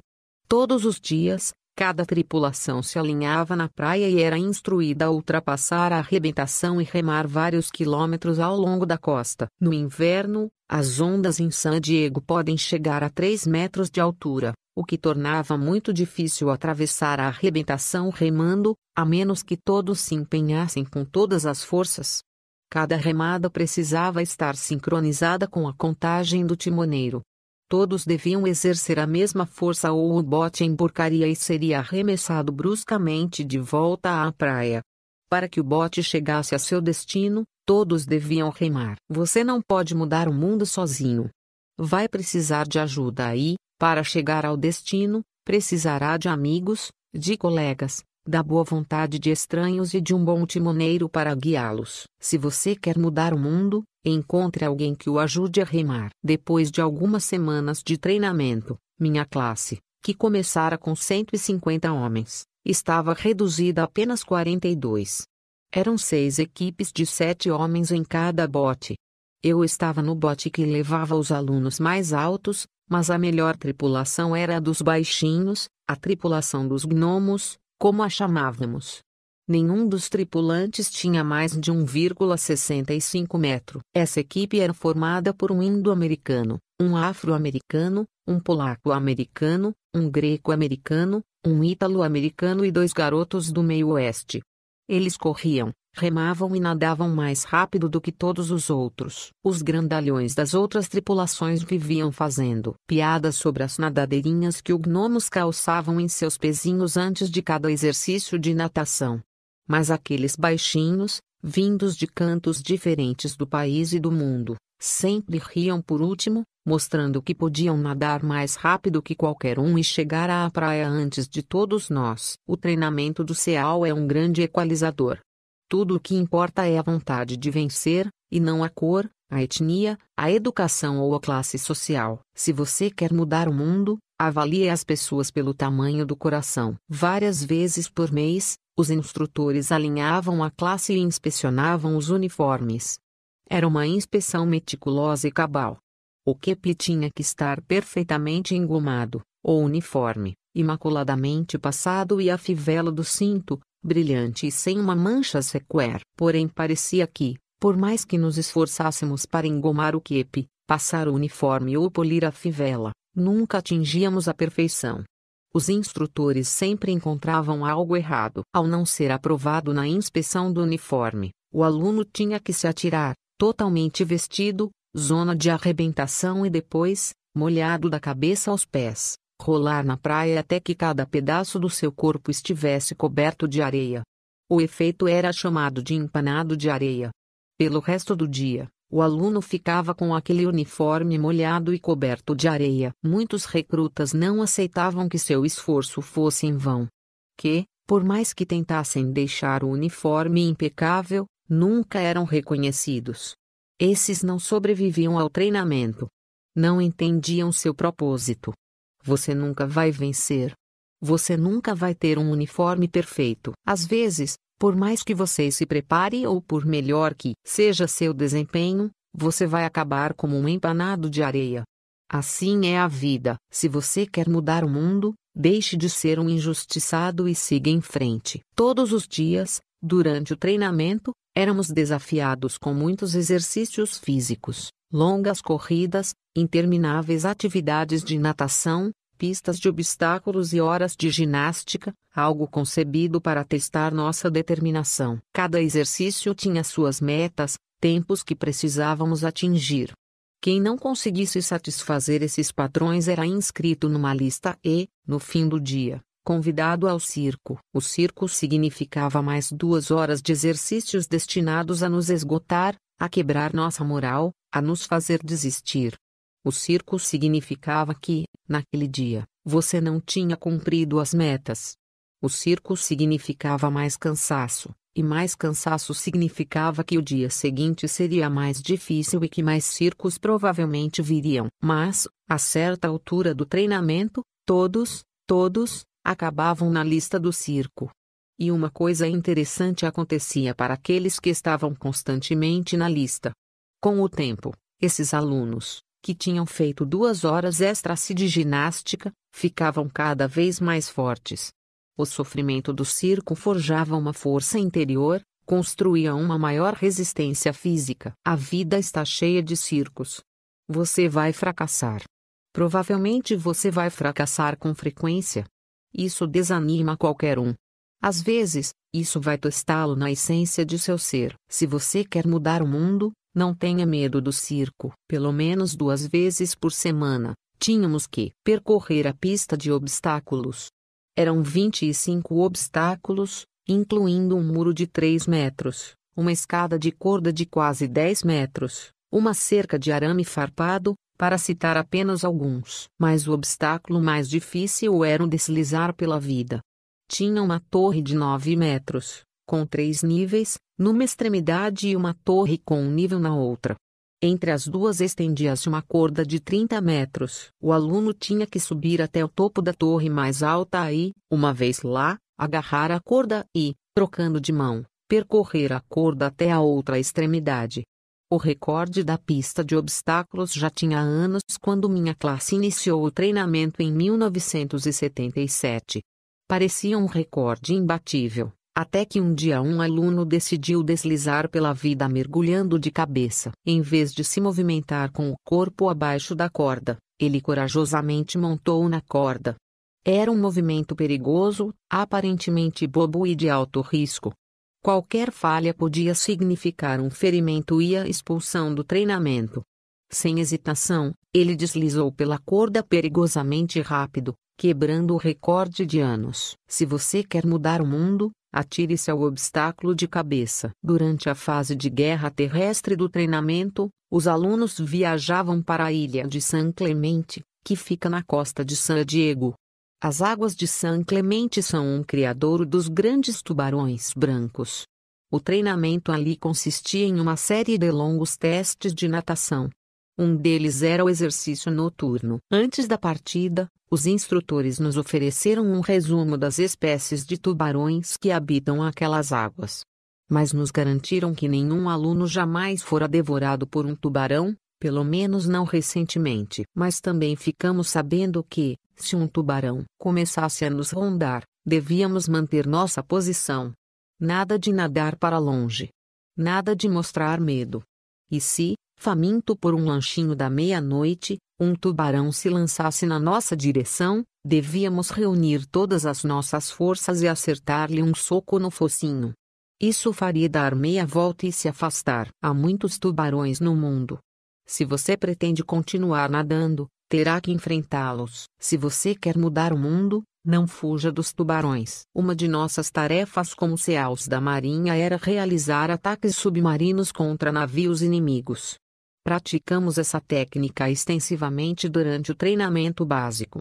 A missão de ataque é realizada por dois mergulhadores, que são deixados nas águas de um porto inimigo e precisam nadar 2 km sob a superfície, usando apenas um tanque de oxigênio e uma bússola para chegar ao alvo. Durante o nado, mesmo abaixo da superfície, alguma luz penetra nas águas. É reconfortante saber que existe um mar aberto sobre nós. Mas, quando nos aproximamos do navio, que está amarrado a um pier, a luz vai desaparecendo. A estrutura de aço do navio bloqueia a luz da lua e as lâmpadas da rua. Bloqueia toda a luz ambiente. Para ter sucesso na missão, temos que nadar debaixo do navio e encontrar a quilha, a linha central na parte mais profunda do navio. Ela é nosso objetivo. Mas essa é também a parte mais escura, onde não se consegue enxergar um palmo diante do nariz, onde o barulho das máquinas é ensurdecedor e onde é fácil perder a orientação e fracassar. Todo céu sabe que, debaixo da quilha, no momento de maior escuridão da missão, é preciso manter a calma e que todas as habilidades táticas, toda a força física e mental, devem ser postas em prática. Se você quer mudar o mundo, dê o seu melhor nos momentos mais sombrios. A nona semana de treinamento tem um nome: Semana Infernal. São seis dias sem dormir, de constante hostilidade física e mental, e um dia especial nos pântanos.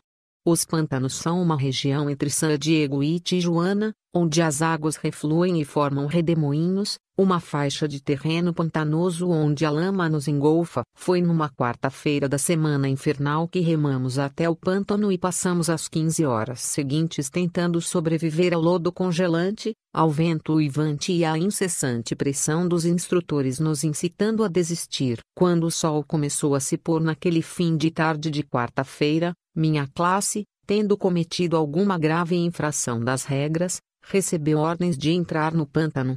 A lama cobriu cada homem, até que a única parte visível era a cabeça. Os instrutores nos disseram que só poderíamos sair do pântano se cinco homens desistissem. Bastariam cinco homens e poderíamos nos ver livres daquele frio opressivo. Quando olhei em volta, percebi que alguns alunos estavam prestes a abandonar a prova. Faltavam ainda oito horas para o sol nascer, mais oito horas de um frio de gelar os ossos. O barulho de dentes batendo e dos gemidos dos recrutas era tão alto que não se podia ouvir nenhuma outra coisa. E então uma voz ecoou pela noite, uma voz começou a cantar uma música.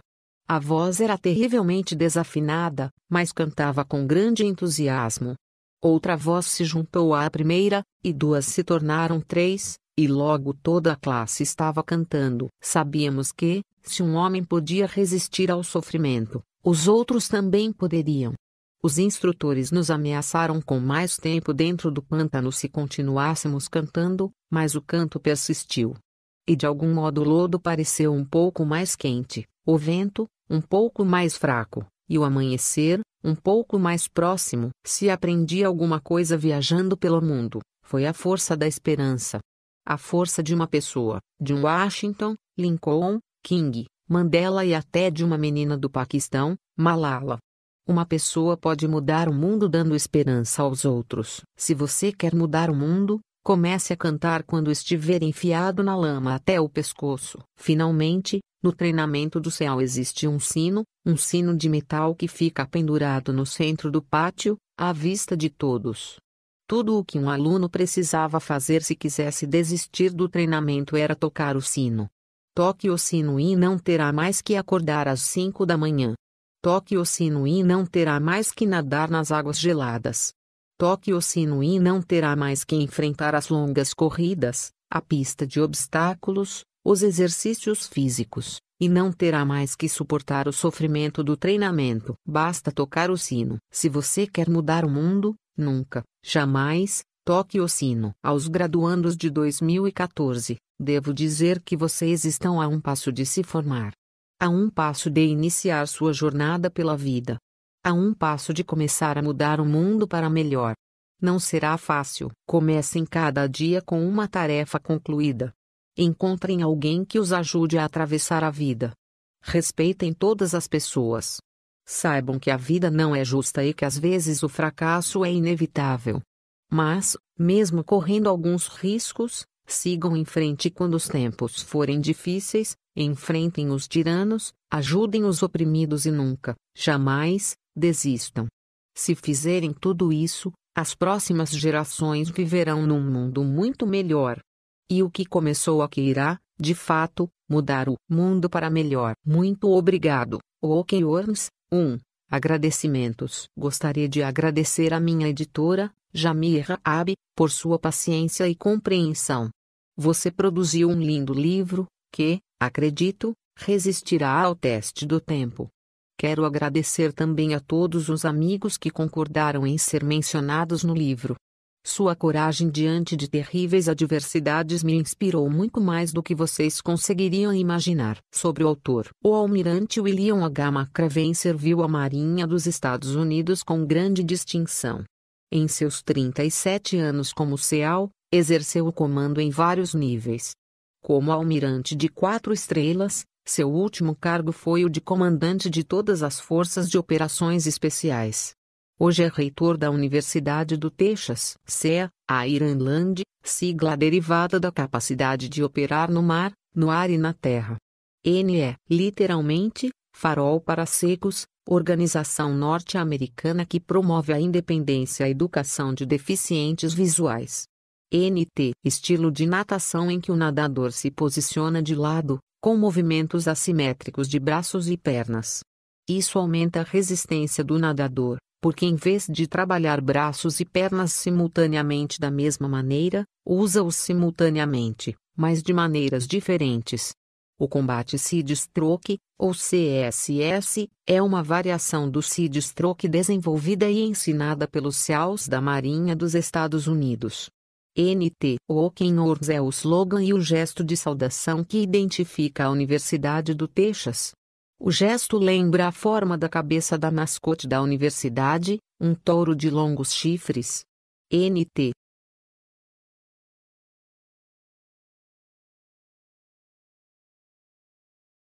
Obrigado por ter escutado até aqui esperamos que tenha gostado. Então já deixe o seu like e nos siga. Abraço.